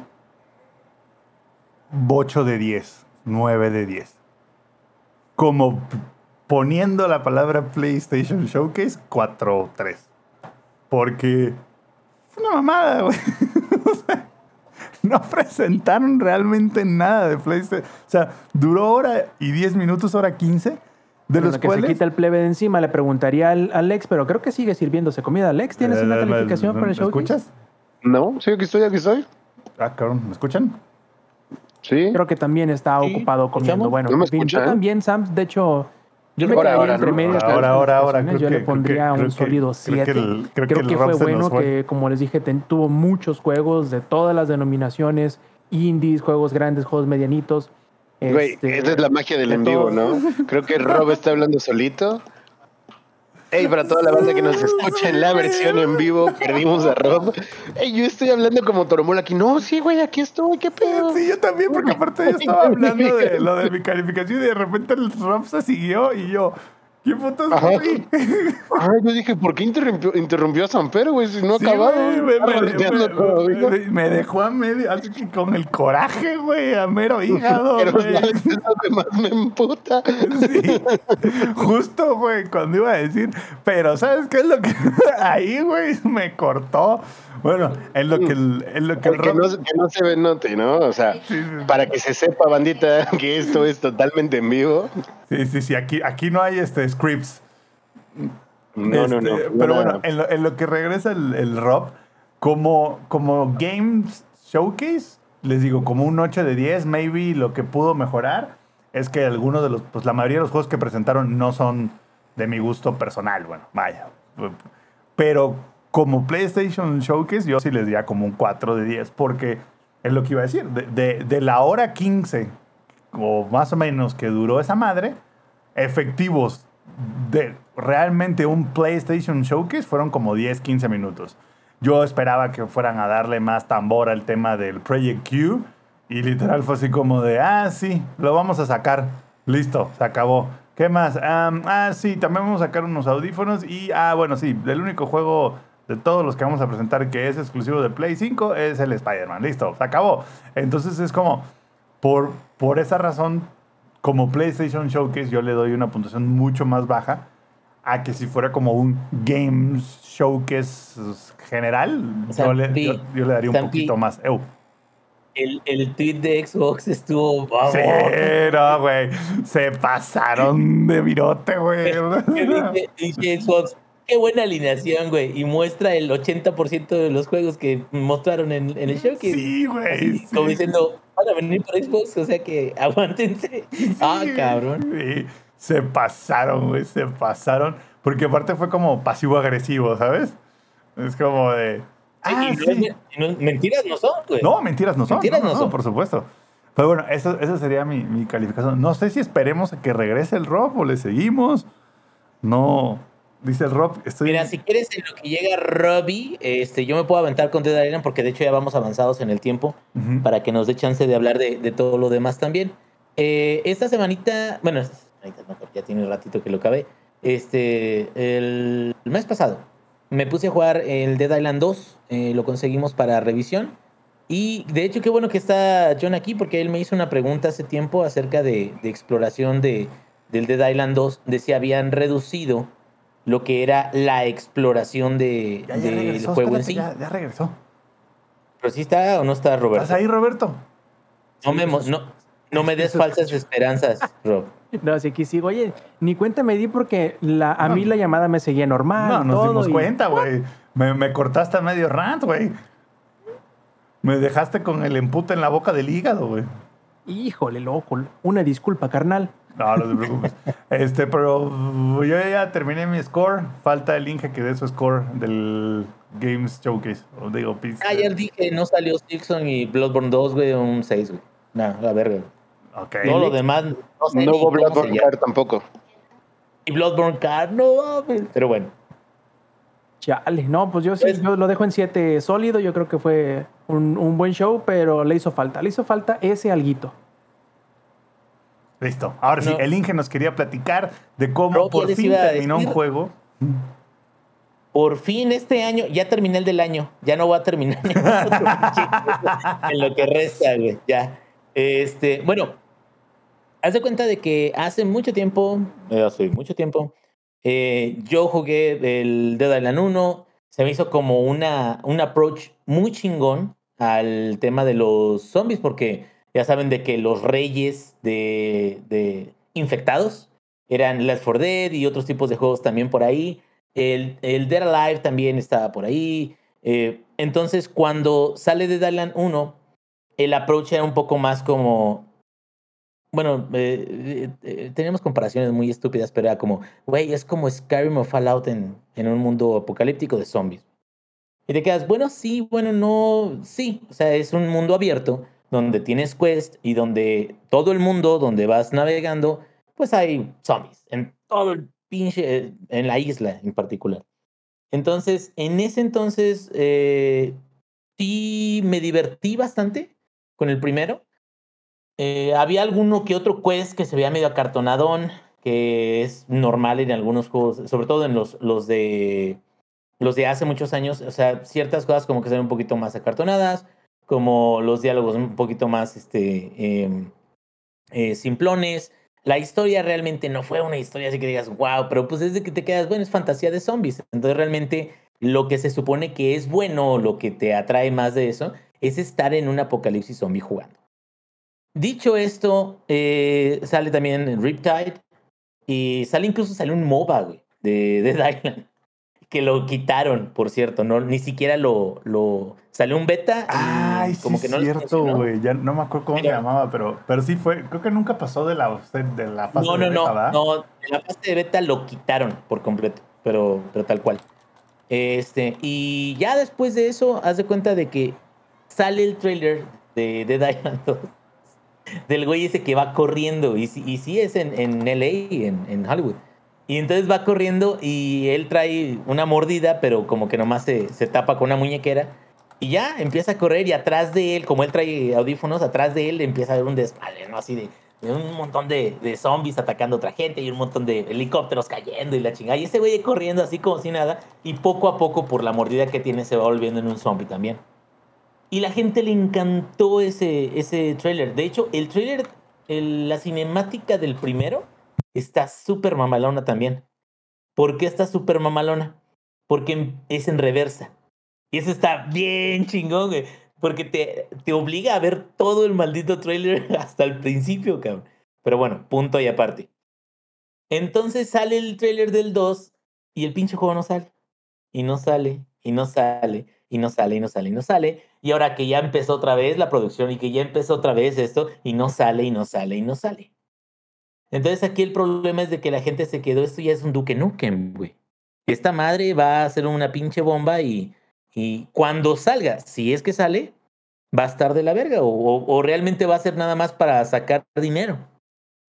Y llega Dead Island 2, güey, y les cae el puto cico a todos, cabrón. No te voy a decir que es el mejor juego del año, porque él tiene sus detalles, dista de ello, pero sorprendentemente, güey, es un buen juego. Es más, me atrevo a decir que mejora el primero y el Riptide en todo, güey. O sea, me atrevo a decir de que sí es la versión de esta generación y tiene cosas que incluso superan a otros juegos de mundo abierto.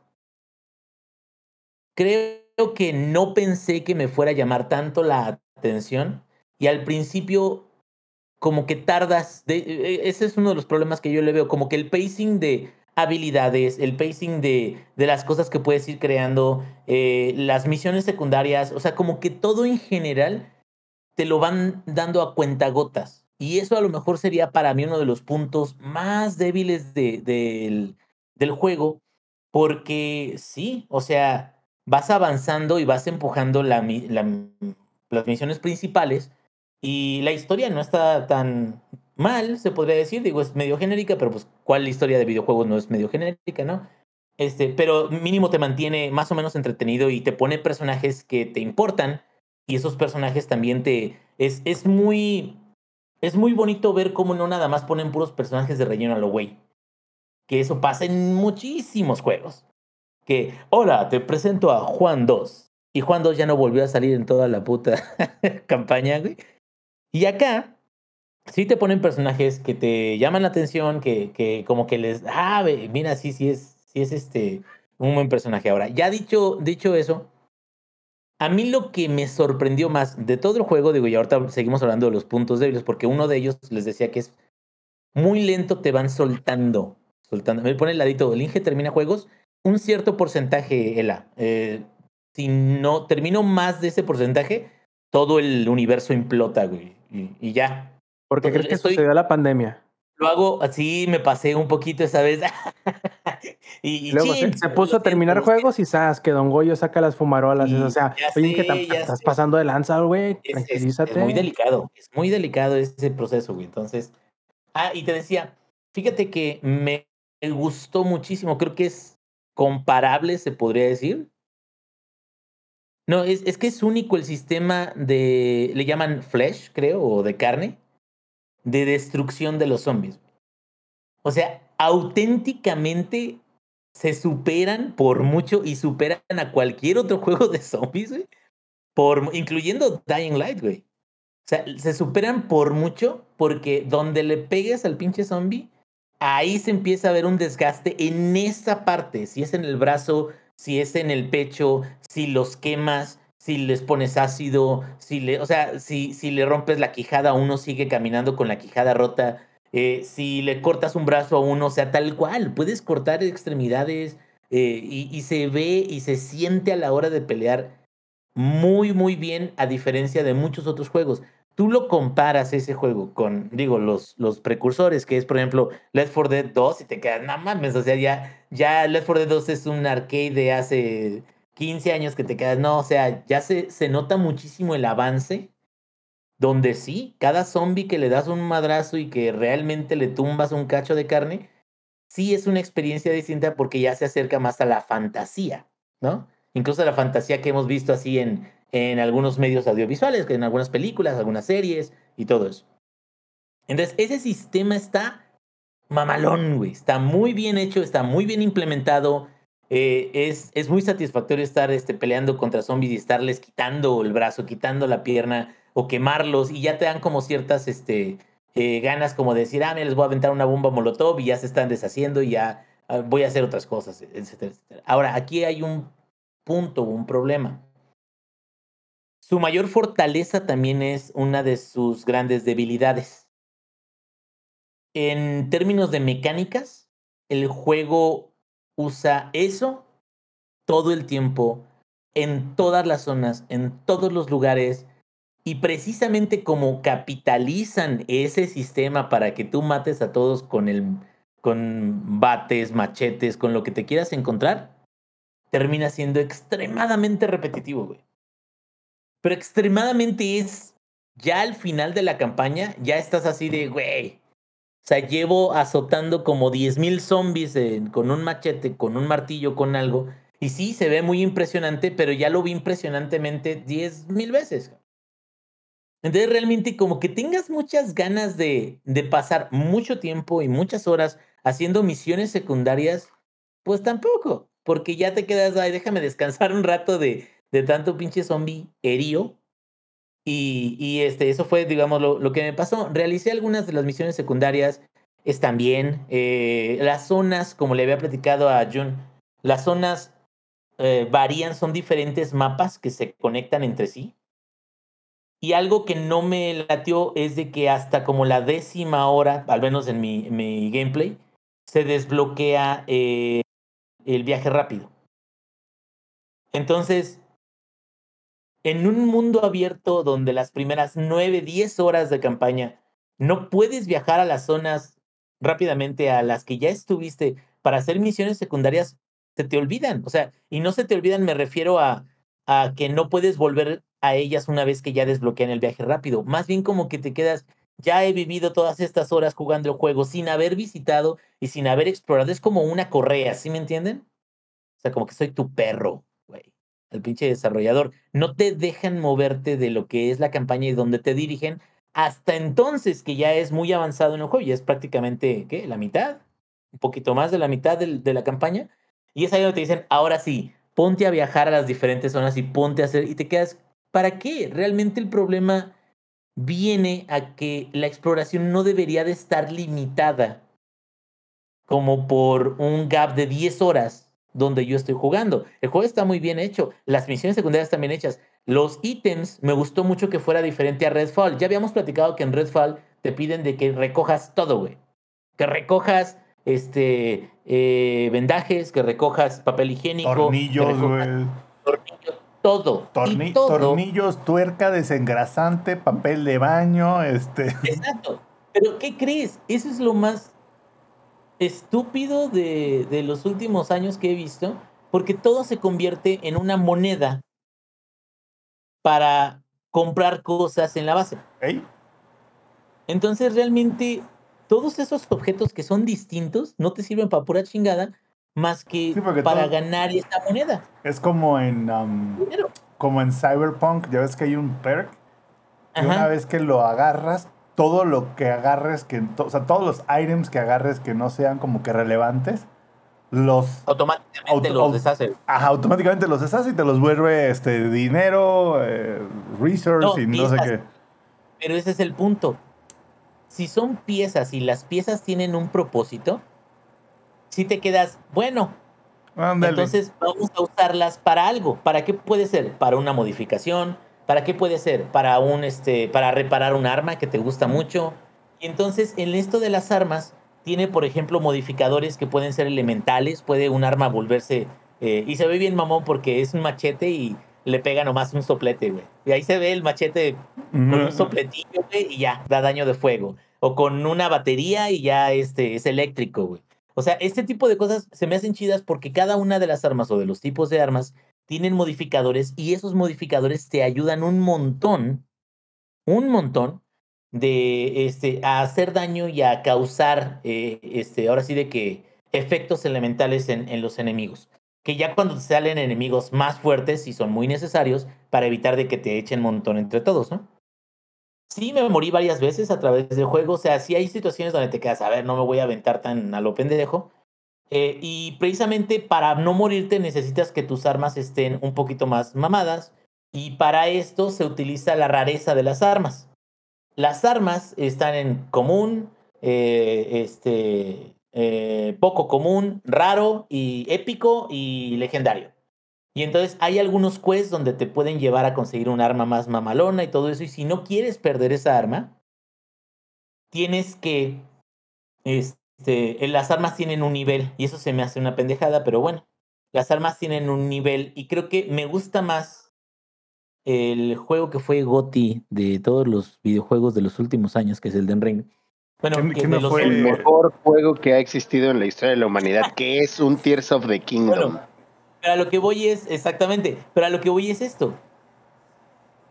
Cuando tienes un arma y al arma la estás mejorando constantemente, sí a lo mejor si no le hubieras mejorado esa arma, pues ya en los últimos enemigos ya no les va a pegar ni madre, ¿verdad? Pero o sea, el, el- la mejora ha sido constante y ha sido incremental. No es una eh, equivalencia al nivel en el que tú estás. Todos los enemigos van subiendo de nivel contigo pero las armas no. Y eso quiere decir de que cada cierto número de niveles, tú tienes que upgradear tu arma. Y eso nada más pasaba, por ejemplo, en este Origins de Assassin's Creed, bueno, yo me acuerdo de eso, o en el mismo Odyssey, donde ya el arma ya no pegaba tan duro. Ay, es de que desde hace como cinco niveles no la he subido de nivel. Entonces, tengo que ir a un herrero y en el herrero tengo que gastarme mi dinero, gastarme mis materiales para poder subirla al nivel y que ya esté eh, lo suficientemente fuerte como para que ya no sea un problema. Y me quedo, y ese sistema no me gusta en particular, a lo mejor es una preferencia personal, pero creo que podrían haberlo hecho mejor. Fuera de esto, las armas son divertidas, las armas de fuego son como el respaldo de, de las armas melee, porque las armas melee están bastante buenas. Y las armas de fuego las usas por también menos porque faltan las, eh, no hay tantas balas, etcétera, etcétera. Sí, Rob? Mi duda es, ¿qué tan chida está la dropkick? está tan chida como en Dying Light, que sí está muy chida. Entonces, tú le pegas a un güey y de hecho tiene un sistema de habilidades que es eh, en base a cartitas. Y estas cartitas son como pequeños eh, espacios que tienes en cada uno de los tipos de cartas. Puedes tener tres a cuatro espacios o dos espacios.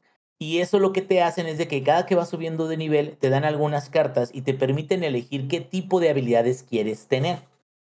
Entonces tú vas combinando eso y puedes hacer algo ah, parecido como un build, pero más orientado a habilitar las habilidades que tú quieres utilizar a la hora de, de pelear contra los zombies. Entonces, dicho esto, hay unas habilidades que hacen muy poderosa la dropkick, pero muy poderosa, güey, que tú le pegas a un zombie y cuando le pegas puede causar una onda expansiva que haga que todos los demás se queden así de, ¿qué pedo, qué pedo, qué pedo? O puedes aventarlos más lejos, o puedes, este, muchas cosas, güey. E, esa parte está bien.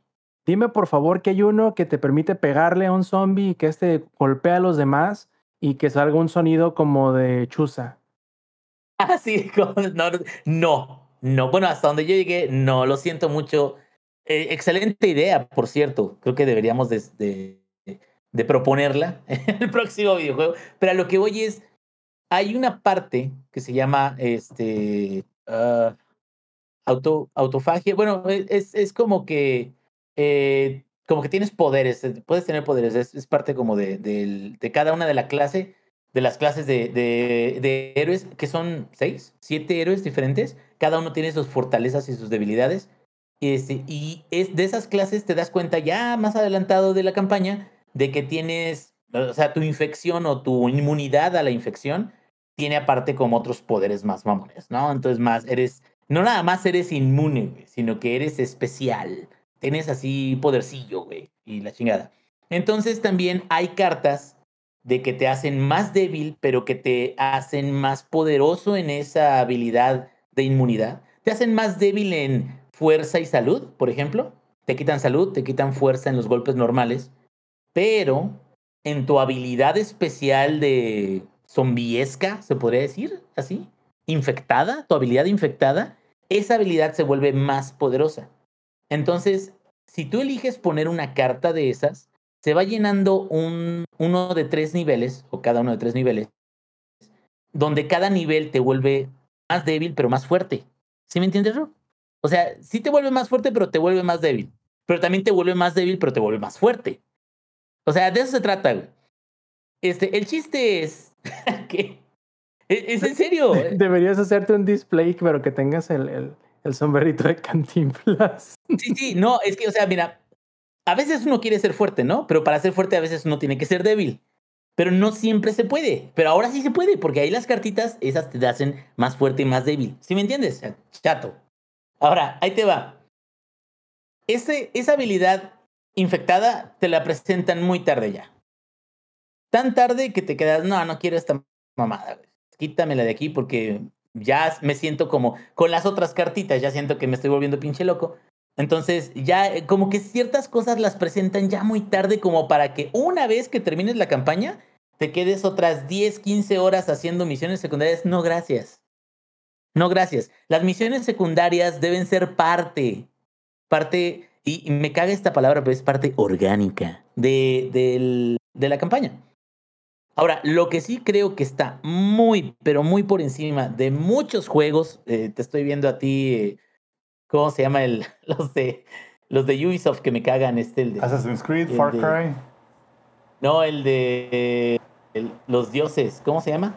¿El de los dioses griegos? Immortals Phoenix Rising. Immortals, te estoy viendo Immortals, güey. Pinche juego así que, no mames, cortado con la misma tijera, el motion capture y todo exagerado, hijo de la chingada el motion capture y los gráficos de este juego y las cinemáticas son del engine, o sea, no están este, pre-rendereadas y están muy, muy cabronas, güey. O sea, sí está muy bien capturado los personajes, la mayoría, no todos. Hay unos que como que se quedaron.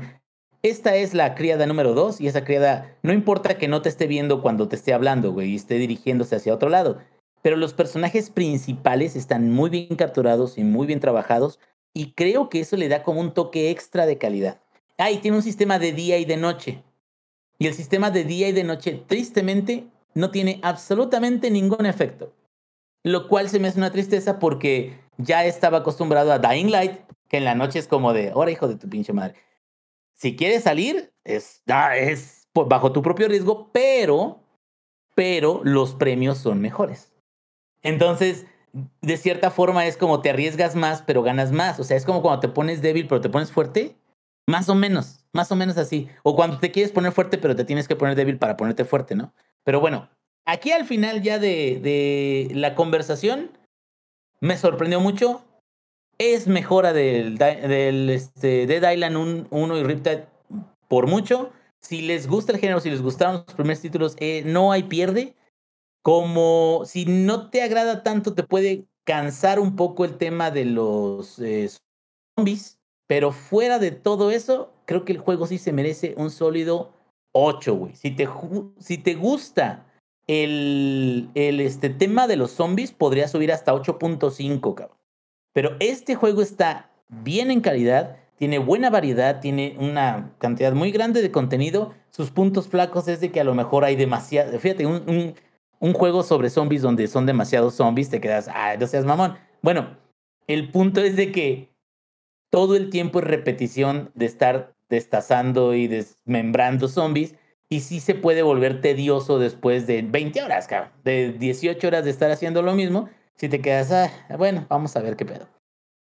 Y eso es todo. La verdad me sorprendió mucho. Sí lo recomiendo y creo que es una sorpresa grande que no haya sido una falla como todo el mundo lo estaba eh, anunciando. Oye, sí, pero pues después de haber pasado por 20 estudios diferentes y de tres generaciones distintas de consolas, digo, cualquiera podría pensar que esta después, cosa iba a ser Después un de que el desastre, destino ¿eh? fue ca cancelado a la mitad, güey, era Dead Island Epidemic, se llamaba, güey, güey. Epidemic, sí. Ese, ese no llegó a ver la luz bien, nomás fue el puro beta. Y, y no, la, la neta es sólido. Es- y y en, esto, en estas épocas con tantos juegos que están disculpándose constantemente de que no entregan bien, que un juego tenga una calidad suficiente como para decir, no, güey, es de que hace lo que se supone que tiene que hacer, ya es ganancia, güey. Me, da, me da mucho gusto, la verdad, escuchar esto entre un mar de juegos que hasta piden disculpas después de estrenarse, que en este caso no solo no fuera necesario, sino que además hasta lo disfrutaste, cabrón, y lo terminaste, digo. No, no es poca cosa, Fíjate, no es poca cosa. que lo hubiera terminado. Bien. No, y, y no me niego a la posibilidad de que más adelante me meta un rato a terminar alguna que otra este, misión secundaria. Nada más creo que sí en un solo esfuerzo, demasiados zombies por un rato. Voy a descansar de zombies. Cuando tenga ganas de matar zombies, voy a volver a, ver si lo puedo terminar. Ahí, va otro, otro dato. Por muy chingón, porque eh, sí es mucho menos fluido que, por ejemplo, Dying Light, que es parkour, ¿no? Que el, el 1, porque el 2 no lo he jugado. Pero por muy chingón que Dying Light, me parece que es porque sí se me hace como muy chido de que puedes andar corriendo por toda la ciudad. Dying Light no lo he terminado. Y ya pasé la parte del Coliseo, que creo que ya es de las últimas más, más, se podría decir, representativas de la campaña. Bueno, como un poquito más allá de la mitad. Pero como que sí, ese no me dieron ganas de decir, ay, pues vamos a terminarlo. Y este Dead Island 2 sí me dieron ganas como decir qué va a pasar, vamos a ver cómo cierra la historia. Y es suficientemente bueno como para que tú lo disfrutes en el momento en que lo juegues. A mí lo que me llama mucho la atención de todo esto, y quiero uh, pedirle su ayuda a Alex, es el hecho de que parece que estamos teniendo una bonanza de Warhammer, porque bueno, acaba de salir eh, Warhammer 40.000 Boltgun y se me hizo extraño que, que lo pidiera con tanta efervescencia. Y pues bueno, ya, ya lo jugaste, Alex, ya lo terminaste. ¿Qué te pareció? Este, ¿Sientes el llamado de, del emperador? Este, te, te, tocó tus sienes y bendijo tu existencia a Robiot Gilliman, ya que, pues bueno, eres un ultramarín, ¿no? En Volcan, cuéntanos. ¿cómo sí, está? de hecho, eh, creo que es la bonanza de Warhammer 40.000 ahorita. Eh, es algo nuevo, ¿no? Seguramente. Es, no es algo que haya nacido desde el, 70, desde el 80 y cachito. Finales de los 70, creo. Pero yo lo conocí ahorita, ¿no? Hace relativamente. Bueno, ya tenía mucho tiempo querido jugar Warhammer 40.000, ¿no? Pero no se había dado la chance. Pero respecto al tema de videojuegos, Boltgun me llama la atención por una cosa. Además de que es de Warhammer. Es Doom con Warhammer. Entonces hay muchas, muchas cosas como muy sabrosas que ver. Y mientras les hablo de Boltgun, les voy a les voy a compartir este un poquito al respecto. No, espérenme, déjenme les. Ahí, Samper, si me ayudas, por favor, porque les voy a compartir pantalla. Para que tengan un poquito de, de cuestión gráfica ahí. Ahí estoy jugando. Boltgun. Entonces, eh, como pueden darse cuenta para las personas que nos están viendo en vivo en la versión en video, tiene mucha como esta estética de Doom. De hecho, se siente mucho como un Doom. Y lo mencioné varias veces en el stream. Es como si le hubieran puesto una skin de Warhammer 40.000 y no es queja en absoluto. Creo que está muy chido. Creo que tiene esta estas mecánicas sencillas de los shooters, pero de, esos, de los papás de los shooters, ¿no? Como lo mencionabas hace rato, ¿no? Este, Rob, Quake, Doom, eh, GoldenEye 64, que eso fue más para multiplayer, Marathon. pero respondiendo preguntas primero. ¿Sentí el llamado del emperador? No. Por mí el imperio de la humanidad puede chuparla completita porque soy main tiránido, pero los salamandras me gustan mucho porque Vulcan es el mejor primarca ever y Robot Gilliman lo que sabe hacer es usar Excel y ser blanco y privilegiado, ¿no? Entonces los Ultramarines no me llaman en lo absoluto, pero qué divertido es matar, cultistas del caos con un Volter. Eh, la base del juego es sencilla. Avanzas, matas cultistas del caos y punto. Hay un montón de sangre, todo explota, hay tripas por todos lados. Y esa es esa, es esa sensación de Doom. Y tú dirás, pero el soundtrack de Doom está. No, no lo está. Sin embargo, está bastante, bastante chido al respecto. Eh, porque creo que está muy bien ambientado.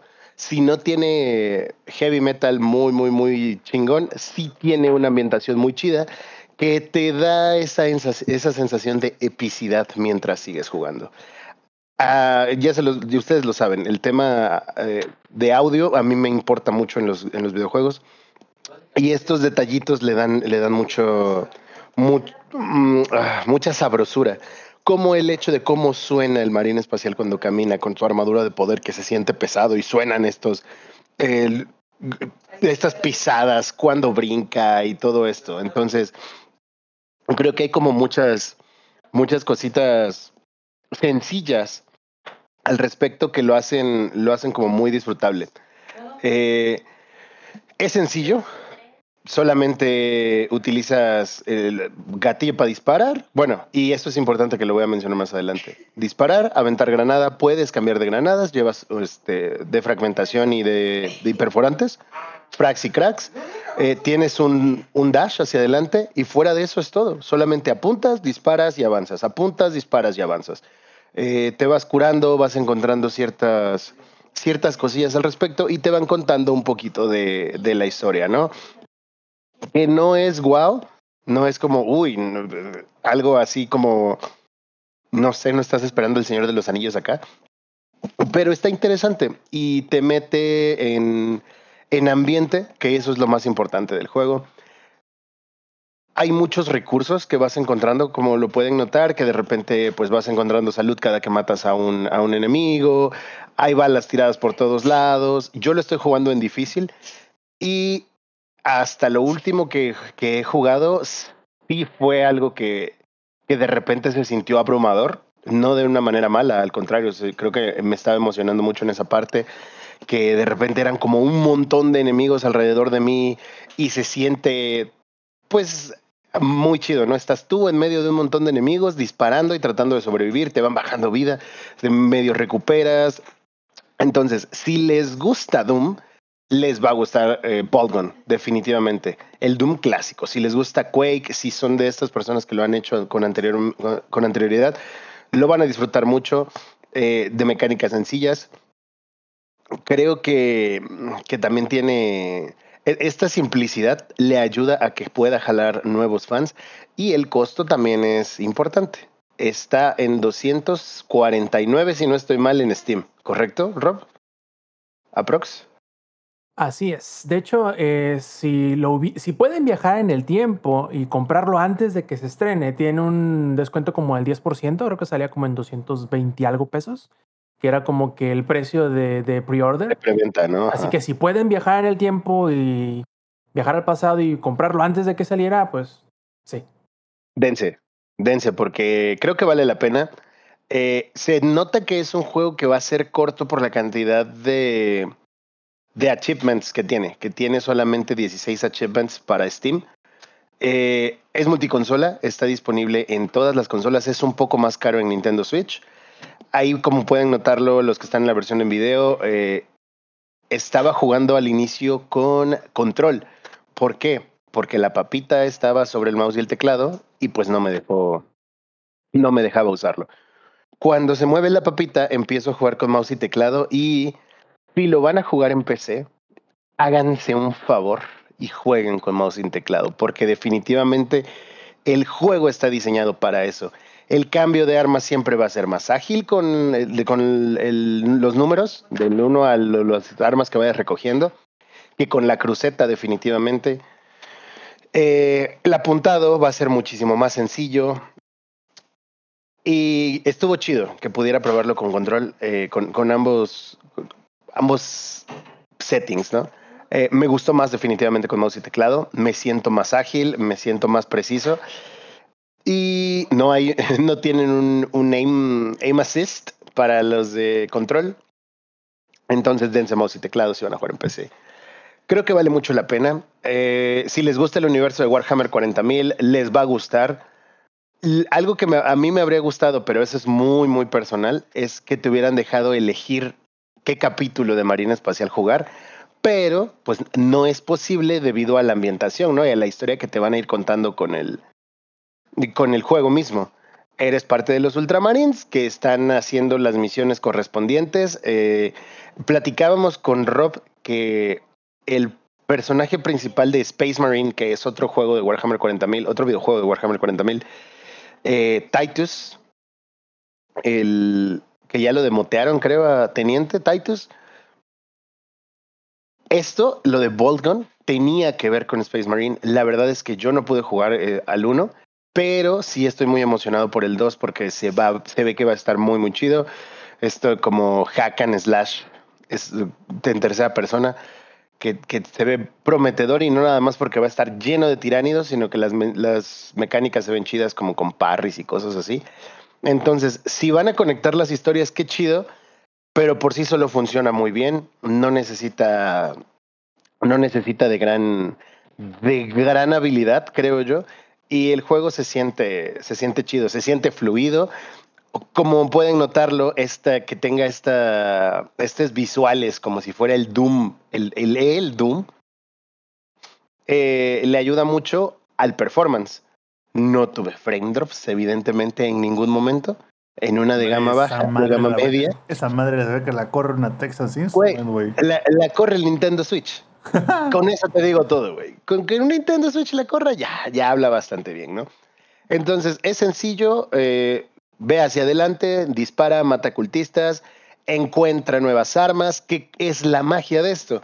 Si les gusta el universo de Warhammer 40.000, van a encontrar un montón de las armas insignia. El, arma insignia que es el, el Volter, va a estar todo el tiempo. Eh, vas encontrando escopetas, pistolas de plasma, rifles de plasma, lasguns, incluso la lasgun se encuentra. O sea, hay muchas cosas que, que están muy chidas. Mm, llega un momento que, que, yo disfruté mucho cuando estaba haciendo el stream de, de esto. Me acerco mucho a un, a un enemigo y se ve que no tiene texto, o sea, que se ve que era 2D, era completamente 2D y es muy hermoso, fue muy hermoso. Fangirleé mucho porque sí me trajo esta, esta sensación mucho del Doom. Eh, que, ah, importante también, obviamente tienes tu espada sierra para pegar a melee y la espada sierra tiene la propiedad de que si utiliza su fe, acelera. Entonces es como una sierra del Gears, si así lo quieren ver. Está muy chido, está muy chido. Es un juego muy sencillo, pero vale mucho la pena. Y yo creo que sí va a tener rejugabilidad. Todavía no lo termino porque mi plan es terminarlo en stream. Eh, entonces, pues ahí estén atentos a las redes porque les estaremos compartiendo cuando haya otro. Probablemente esta semana vaya a ser el, el lunes, mañana tal vez o el eh, jueves. Todavía no lo sé muy bien, pero ahí estaré avisándoles qué pedo. Me lo estoy disfrutando mucho, lo estoy disfrutando mucho. eh, vas encontrando ciertos objetos, o sea, hay un porcentaje de cuál completar cada misión, de cuántos, de si mataste a todos los enemigos que había, si vas encontrando como estos secretos, cosas por el estilo. Y te van contando la historia en diálogos cortos. También algo importante, tienes una... Hay un botón para que puedas tauntear a los enemigos y entonces tu, tu marina espacial empieza a mentarles la madre en, en religioso. Y está muy chido, está muy chido. Lo estoy disfrutando muchísimo. Dénselo. Yo creo que también es súper jugable estando en el trabajo porque lo puedes pausar. O sea, si estás en esas llamadas aburridas, creo que es un 8 de 10 para jugar en el trabajo. A menos que estés en esa, en esa parte como súper frenética y no quieras pausar, pues igual y te vas a trabar en tu junta, pero fuera de eso está lo suficientemente sencillo pero divertido para que valga la pena que le eches esa inversión. Eh, yo creo que es algo que Samper disfrutaría mucho porque es, es, esa sensación de los juegos OG, ¿saben? Y ya el que le maman los shooters. Y, e incluso si no, creo que no es lo suficientemente complejo como un Halo, como un eh, Call of Duty. Y creo que mi error durante mucho tiempo, que muchas partes del stream que, que cometí fue, me dediqué como a explorar y de repente me, me, perdía en el mapa y era como de un momento, ¿qué estoy haciendo? Lo estoy haciendo mal cuando realmente solo tenía que ir hacia adelante y apretar un botón. Entonces ahí sí, sí, sí se los recomiendo como presten atención a su entorno. ¿Y no, no, está, eh, no está aburrido como el otro que jugamos de Warhammer? El, ¿El Dark Tide? Ah, creo que se llamaba así, güey. Está bastante Eh, aburrido. Darktide, eh, Darktide tuvo un problema y es que se sentía muy lento. O sea, era como lento a lo pendejo. O sea, como que las misiones te fastidiaban y jugabas una Sí, misión sí, y era sí. como de ya, güey, suficiente. No quiero más. pinche misión de 60 minutos donde. Ah, exacto. Ese fue el problema de Darktide. Ahora, es, es totalmente diferente, ¿no? Esto, como lo pueden ver, es, es una skin para Doom, güey. Entonces, no es malo per se. Al contrario, creo que aprovechan lo bueno que tiene Doom y le ponen todo esto de Warhammer y hacen que el juego funcione. Entonces es mata herejes con el arma de tu preferencia y, y rézale al emperador mientras lo haces. Y eso lo hace muy, muy chido, lo hace muy, muy divertido. A mí me gustó, me está gustando muchísimo y ya les estaré contando en futuras ediciones eh, qué pedo cuando lo termine, si tendrá mucha rejugabilidad o no, o no la tendrá, porque eso pues también será importante de mencionar. Pero siento que es de esos juegos sencillos que puedes agarrar en cualquier momento y detenerte en cualquier momento y no pasa nada. Pero el mismo juego te motiva a seguir jugando más. De hecho, aquel día yo, terminé el stream no porque quisiera dejar de jugar, sino porque teníamos cosas que hacer y por eso tuve que parar el stream, pero me, me estaba pasando muy chingón eh, y lo, lo estoy disfrutando mucho. Sobre todo cuando se pone muy frenético, de esos combates de que no sabes a dónde voltear a disparar.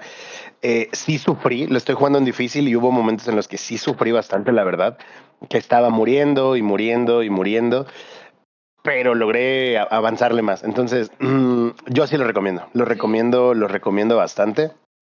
Creo que lo, lo van a disfrutar, por lo mismo de la simpleza que llega a tener.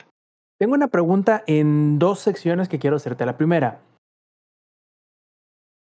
siendo juego de Warhammer, primero, este, o mejor dicho, ¿qué tanto te estorba el saber de Warhammer o qué tanto necesitas saber de Warhammer? Eh, porque me imagino que la historia es lo de menos, ¿no? Sí, sí, es totalmente lo de menos. O sea, es agarra tu Volter y balacea gente. Agarra tu escopeta y llénalos de perdigones.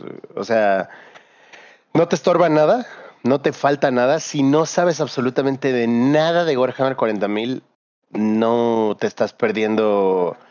Uy, algo como súper importante. Y si lo, y si sabes de Warhammer 40.000, nada más es como de, ah, mira, esto es un, y este otro es un, y listo. ¿Sabes? O sea, no hay más. Por el otro lado, suponiendo que quisieras ponerle atención a la historia, pero no supieras nada de Warhammer, ¿qué, tan, qué tanto porcentaje tiene de la experiencia de Warhammer? Que como platicábamos hace unos días que terminé de leer el libro que, que estábamos leyendo juntos, Sí, sí, sí. ajá, y que al, al inicio parece que nomás te avientan nombres, términos, lugares, este, tecnologías así, nomás por decirlo. ¿Qué tanto, se- ¿Qué tanto de esa experiencia tienes si en realidad quieres ponerle atención? Mm, no creo que sea como tan data bombing. Creo que sí te van contando como de a poquito. Y como los diálogos tampoco llegan a ser mucho, no es como que se pongan a contarte la historia mientras estás balaseando gente. Es como de, ah, acaba de pasar esto, ve y purga la zona y mata herejes. Ah, y después de que sucede esto, vas avanzando y te cuentan un cachito más. Y entonces es como, pues por sí sola funciona, pero obviamente si conoces es como, ah, mira, pues esto, hay mucha banda que te puede decir, ah, es que todos los sucesos de Volgon sucedieron en Macrash durante la época de... La verdad es que yo no lo sé, solo fue la ciudad de los ultramarines que me... me bueno, el, el, planeta de los ultramarines que se me ocurrió ahorita. No sé honestamente en qué parte de la... Sé que o sea, está ambientado ya en, milenio, en milenio 40, en milenio 42, que es post herejía de Horus. Entonces, no. Es lo que sucede ahorita. No te van a contar más, no te van a contar menos. Lo vas a disfrutar en general y al final te vas a quedar con, ah, pues está chido. O sea, la historia es relativamente irrelevante acá. Hay poquito que te cuentan y es como de, órale, pues qué chingón pero no es como que pase a, uy, esto podría ganarse un, un premio, ¿sabes? Creo que es sencillo y la simplicidad ahí es lo que le da la magia. Exactamente, creo, creo que todo está muy bien, como se dice, eh, planeado en el hecho de que es sencillo por este lado, es sencillo por este, sencillo por este, es muy accesible y al mismo tiempo eh, como que te recompensa muy rápidamente, eh, instantáneamente, mejor dicho, precisamente como los eh, first person shooter de los cuales no solo se inspira, sino que prácticamente copia, ¿no? Entonces sí, qué bueno, qué bueno, la verdad es que de repente sí como que hacen falta... no, te voy a decir que buenos juegos de Warhammer porque los hay, sino que de repente hacen falta cosas un poco más accesibles que no necesariamente sean para el bien este, clavado de Warhammer, sino que pueda ser atractivo para todos los que a lo mejor tengan un conocimiento muy de lejecitos o incluso los que no sepan nada, que solo lo ven y ese se ve cagado, vamos a entrarle y que eso sirva como puerta de entrada para que le, le entren a Warhammer. Sí, estoy de acuerdo, porque a ver, el fan de Warhammer sí es clavado. La, los fans duros de Warhammer 40.000 son muy clavados, de esos de que se llegan a enojar si dices mal el nombre de un primarca. Pero creo que sí hace falta también esta, esta manera de atraer personas nuevas al fandom, sobre todo, ojo, y yo creo que tiene que ver con todo lo que está sucediendo para el juego de tablero en este momento. Décima edición de Warhammer 40.000 está a la vuelta de la esquina. Esperamos para julio ya estar jugando décima edición. Y entonces sí es importante que tengan toda esta manera de jalar nuevos fans y lo están haciendo bien. Aquí, por ejemplo, en Latinoamérica ha habido un boom de nuevos fans de Warhammer 40.000 por el tema del lore, porque TikTok ayudó mucho a crecer a creadores de contenido que te contaban historias del mundo de Warhammer 40.000 en un minuto, en 30 segundos, y de repente hay un montón de gente interesada. Y eso está muy chido, porque un montón de esa gente interesada está jugando el juego de tablero o los videojuegos de alguna u otra forma. Entonces, creo que es un acierto para la estrategia de, Games Workshop de traer más gente al fandom, sobre todo por lo que viene, por ejemplo, para videojuegos, Space Marine 2, que lo que te anunciaron todo, durante todo el tiempo del tráiler es ultramarines contra tiránidos en horda, y eso es lo que va a venir para la caja de inicio de Leviatán. Para la décima edición de Warhammer 40.000 vienen tiránidos contra ultramarines. Entonces, parece como una campaña de marketing muy cabrona como las que hacen Fortnite. O sea, Fortnite hizo God of War para vender skins de Kratos, güey. Crearon la franquicia de Halo para venderte skins del jefe maestro. Para los que están en la versión eh, ahí en, en video, pueden ver cómo estoy tomando el rifle de plasma en este momento y me emociono porque me gusta mucho las armas de plasma porque matas élites muy fácil, pero bueno, eso es, eso es para cuando les haga contenido de Kill Team. Pero creo que se siente como una estrategia de marketing y funciona porque al menos vas a tener gente más interesada en tu universo. De la manera que sea, de, personas interesadas en el lore, de personas interesadas en tus videojuegos o ya para los más clavaditos, el juego de tablero. Que al menos igual y en una de esas por probar irán a su tienda local y dirán, a ver de qué trata. Y ya el tener personas interesadas en eso ya es una, es, es un algo más allá. Entonces, creo que Boltgun es ese videojuego que es lo suficientemente sencillo para atraer gente al fandom, que puedan estar interesadas en probar algo más. Es como el, el- el que te dé el dealer la primera. No, carnal, date, está bien chida. Y ya después estás, estás viendo con quién vas a splitear tu caja de Leviatán. Es No que pegriloso, en pasado pocas palabras, ¿no? Sí, sí, sí. Además, este, algo que me que sentí muy bonito el día del stream que estaba platicando con, con los viewers, que me lo dijo un compa también, me mandó, dice, güey, te ves bien feliz streameando. O sea, se ve que lo estás disfrutando mucho. Y es, ya tenía, ya extrañaba hacer streams y jugar este juego que estoy disfrutando mucho, lo transmite bastante. Entonces, genuinamente estoy disfrutando mucho Voltgon y les voy a contar más ya que lo termine. Eso sí, todo va a quedar en video y por ahí pretendo subirlo a, a YouTube o algo más. Perfecto. Bueno, entonces yo creo, Lex, que es un buen momento para darle fin a este Showtime Podcast, pero como es costumbre, no nos vamos a ir sin antes pasar a los saludos. A ver, Lex, ¿cuáles son tus saludos esta noche? Saludos para toda la bandita que la andaba cotorreando acá en la versión en vivo. Saludos para Mr. Lindos Mac, para Conformals, para John Stark. Para saludos hasta, hasta Japón para John Stark. A Heladito también, a Heladito que siempre anda bancando a todos los del podcast. Eh, y pues a los que nos van a escuchar en la versión grabada, ya se la saben, banda, cartera y celular. Y dense una vuelta por la versión, por la versión en vivo, que se pone muy chido. Podemos contestar en tiempo real sus, sus preguntas y sus dudas. Perfecto. Sampi, ¿cuáles son tus saludos esta noche? Pues a todos los que estuvieron aquí en la versión en vivo, que pudieron ver cómo sí realmente es en vivo y cómo sí de vez en cuando se nos va con algunos problemas técnicos. Este, así que saludos a todos ellos, saludos a los que nos escucharon en la versión grabada.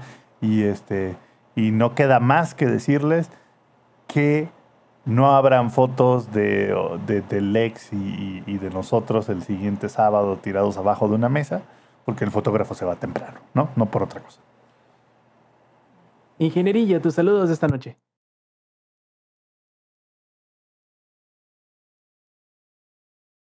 Sus plebes, supongo, ¿no? Ya anda, No, aquí u- uno, uno- uno de los plebes ya anda rostizando al otro. No, aquí ando, aquí ando, aquí ando, aquí ando. No, muchísimas gracias a todos los que nos está- estuvieron escuchando, eh, los que nos vieron en vivo, que ya vieron que pa- eh, ahora sí que se nos fue un... Tenemos problemas técnicos en un ratito con el Rob, pero ya, qué bueno que pudimos reanudar. Este, muchas gracias por estar este, aquí. Ya saben que la versión grabada también los esperamos si se les perdió algo este, del contenido que generamos con mucho cariño para todos ustedes. Y en el próximo podcast, no voy a decir que la próxima semana porque todos van a andar en el, eh, ahora sí de que un poco malitos. pero bueno, yo no, yo nomás los voy a ver de, con mucho cariño desde lejos, pero en el próximo podcast tenemos System Shock, el remaster, bueno, se puede decir reimaginación de, de la entrega. Está muy interesante, entonces para que no se lo vayan a perder, ¿sale? Perfectísimo y que no se nos olvide un saludo a Lady que no pudo estar presente hoy y plan- planeábamos a, planeábamos a la mejor querer aplazarlo, dijo que tampoco iba a poder la- el día lunes, entonces pues tuvimos que grabar sin él, un saludo a él y este, lo que sí, plebes, tomen en cuenta que la próxima vez que nos veamos, el día 11 de junio, será justamente después de que termine todo lo que sea el Summer of Games o eh, lo que vendría siendo el Noe 3, así que probablemente Justo vayamos a después de tener- que se nos termine la cruda de la boda del Samper. también, así es. Entonces vamos a tener suficiente material de este, como les digo, no E3, de platicar. Ya cuando menos vamos a tener el Xbox Showcase y vamos a tener el Starfield Direct, el que vamos a poder platicar Direct. al respecto, pero eso será en el próximo Showtime Podcast. Y les recuerdo a todos los que estuvieron, en los que nos estén disfrutando las versiones eh, pregrabadas en audio o en video de este su Showtime Podcast, que puedan acompañarnos en las grabaciones en vivo los domingos a las 7 y media de la noche, horario de la CDMX, en vivo a través de twitch.tv diagonal langaria también si quieren enterarse cuándo se aplacen los, la grabación o cuando movamos la hora y el día de la transmisión del Showtime Podcast pueden hacerlo en nuestras redes sociales o en nuestro canal de Discord que pueden encontrar en langaria.net diagonal enlaces entonces nos despedimos de parte del ingenierillo de parte del ex de parte del Samper del ausente Eddie también este fue el Showtime Podcast 312 yo fui Roberto Sainz nos vemos la semana que entra no es cierto, nos vemos dentro de dos semanas. Stay Metal. Hola y bienvenidos a la edición. Langaria.net presentó.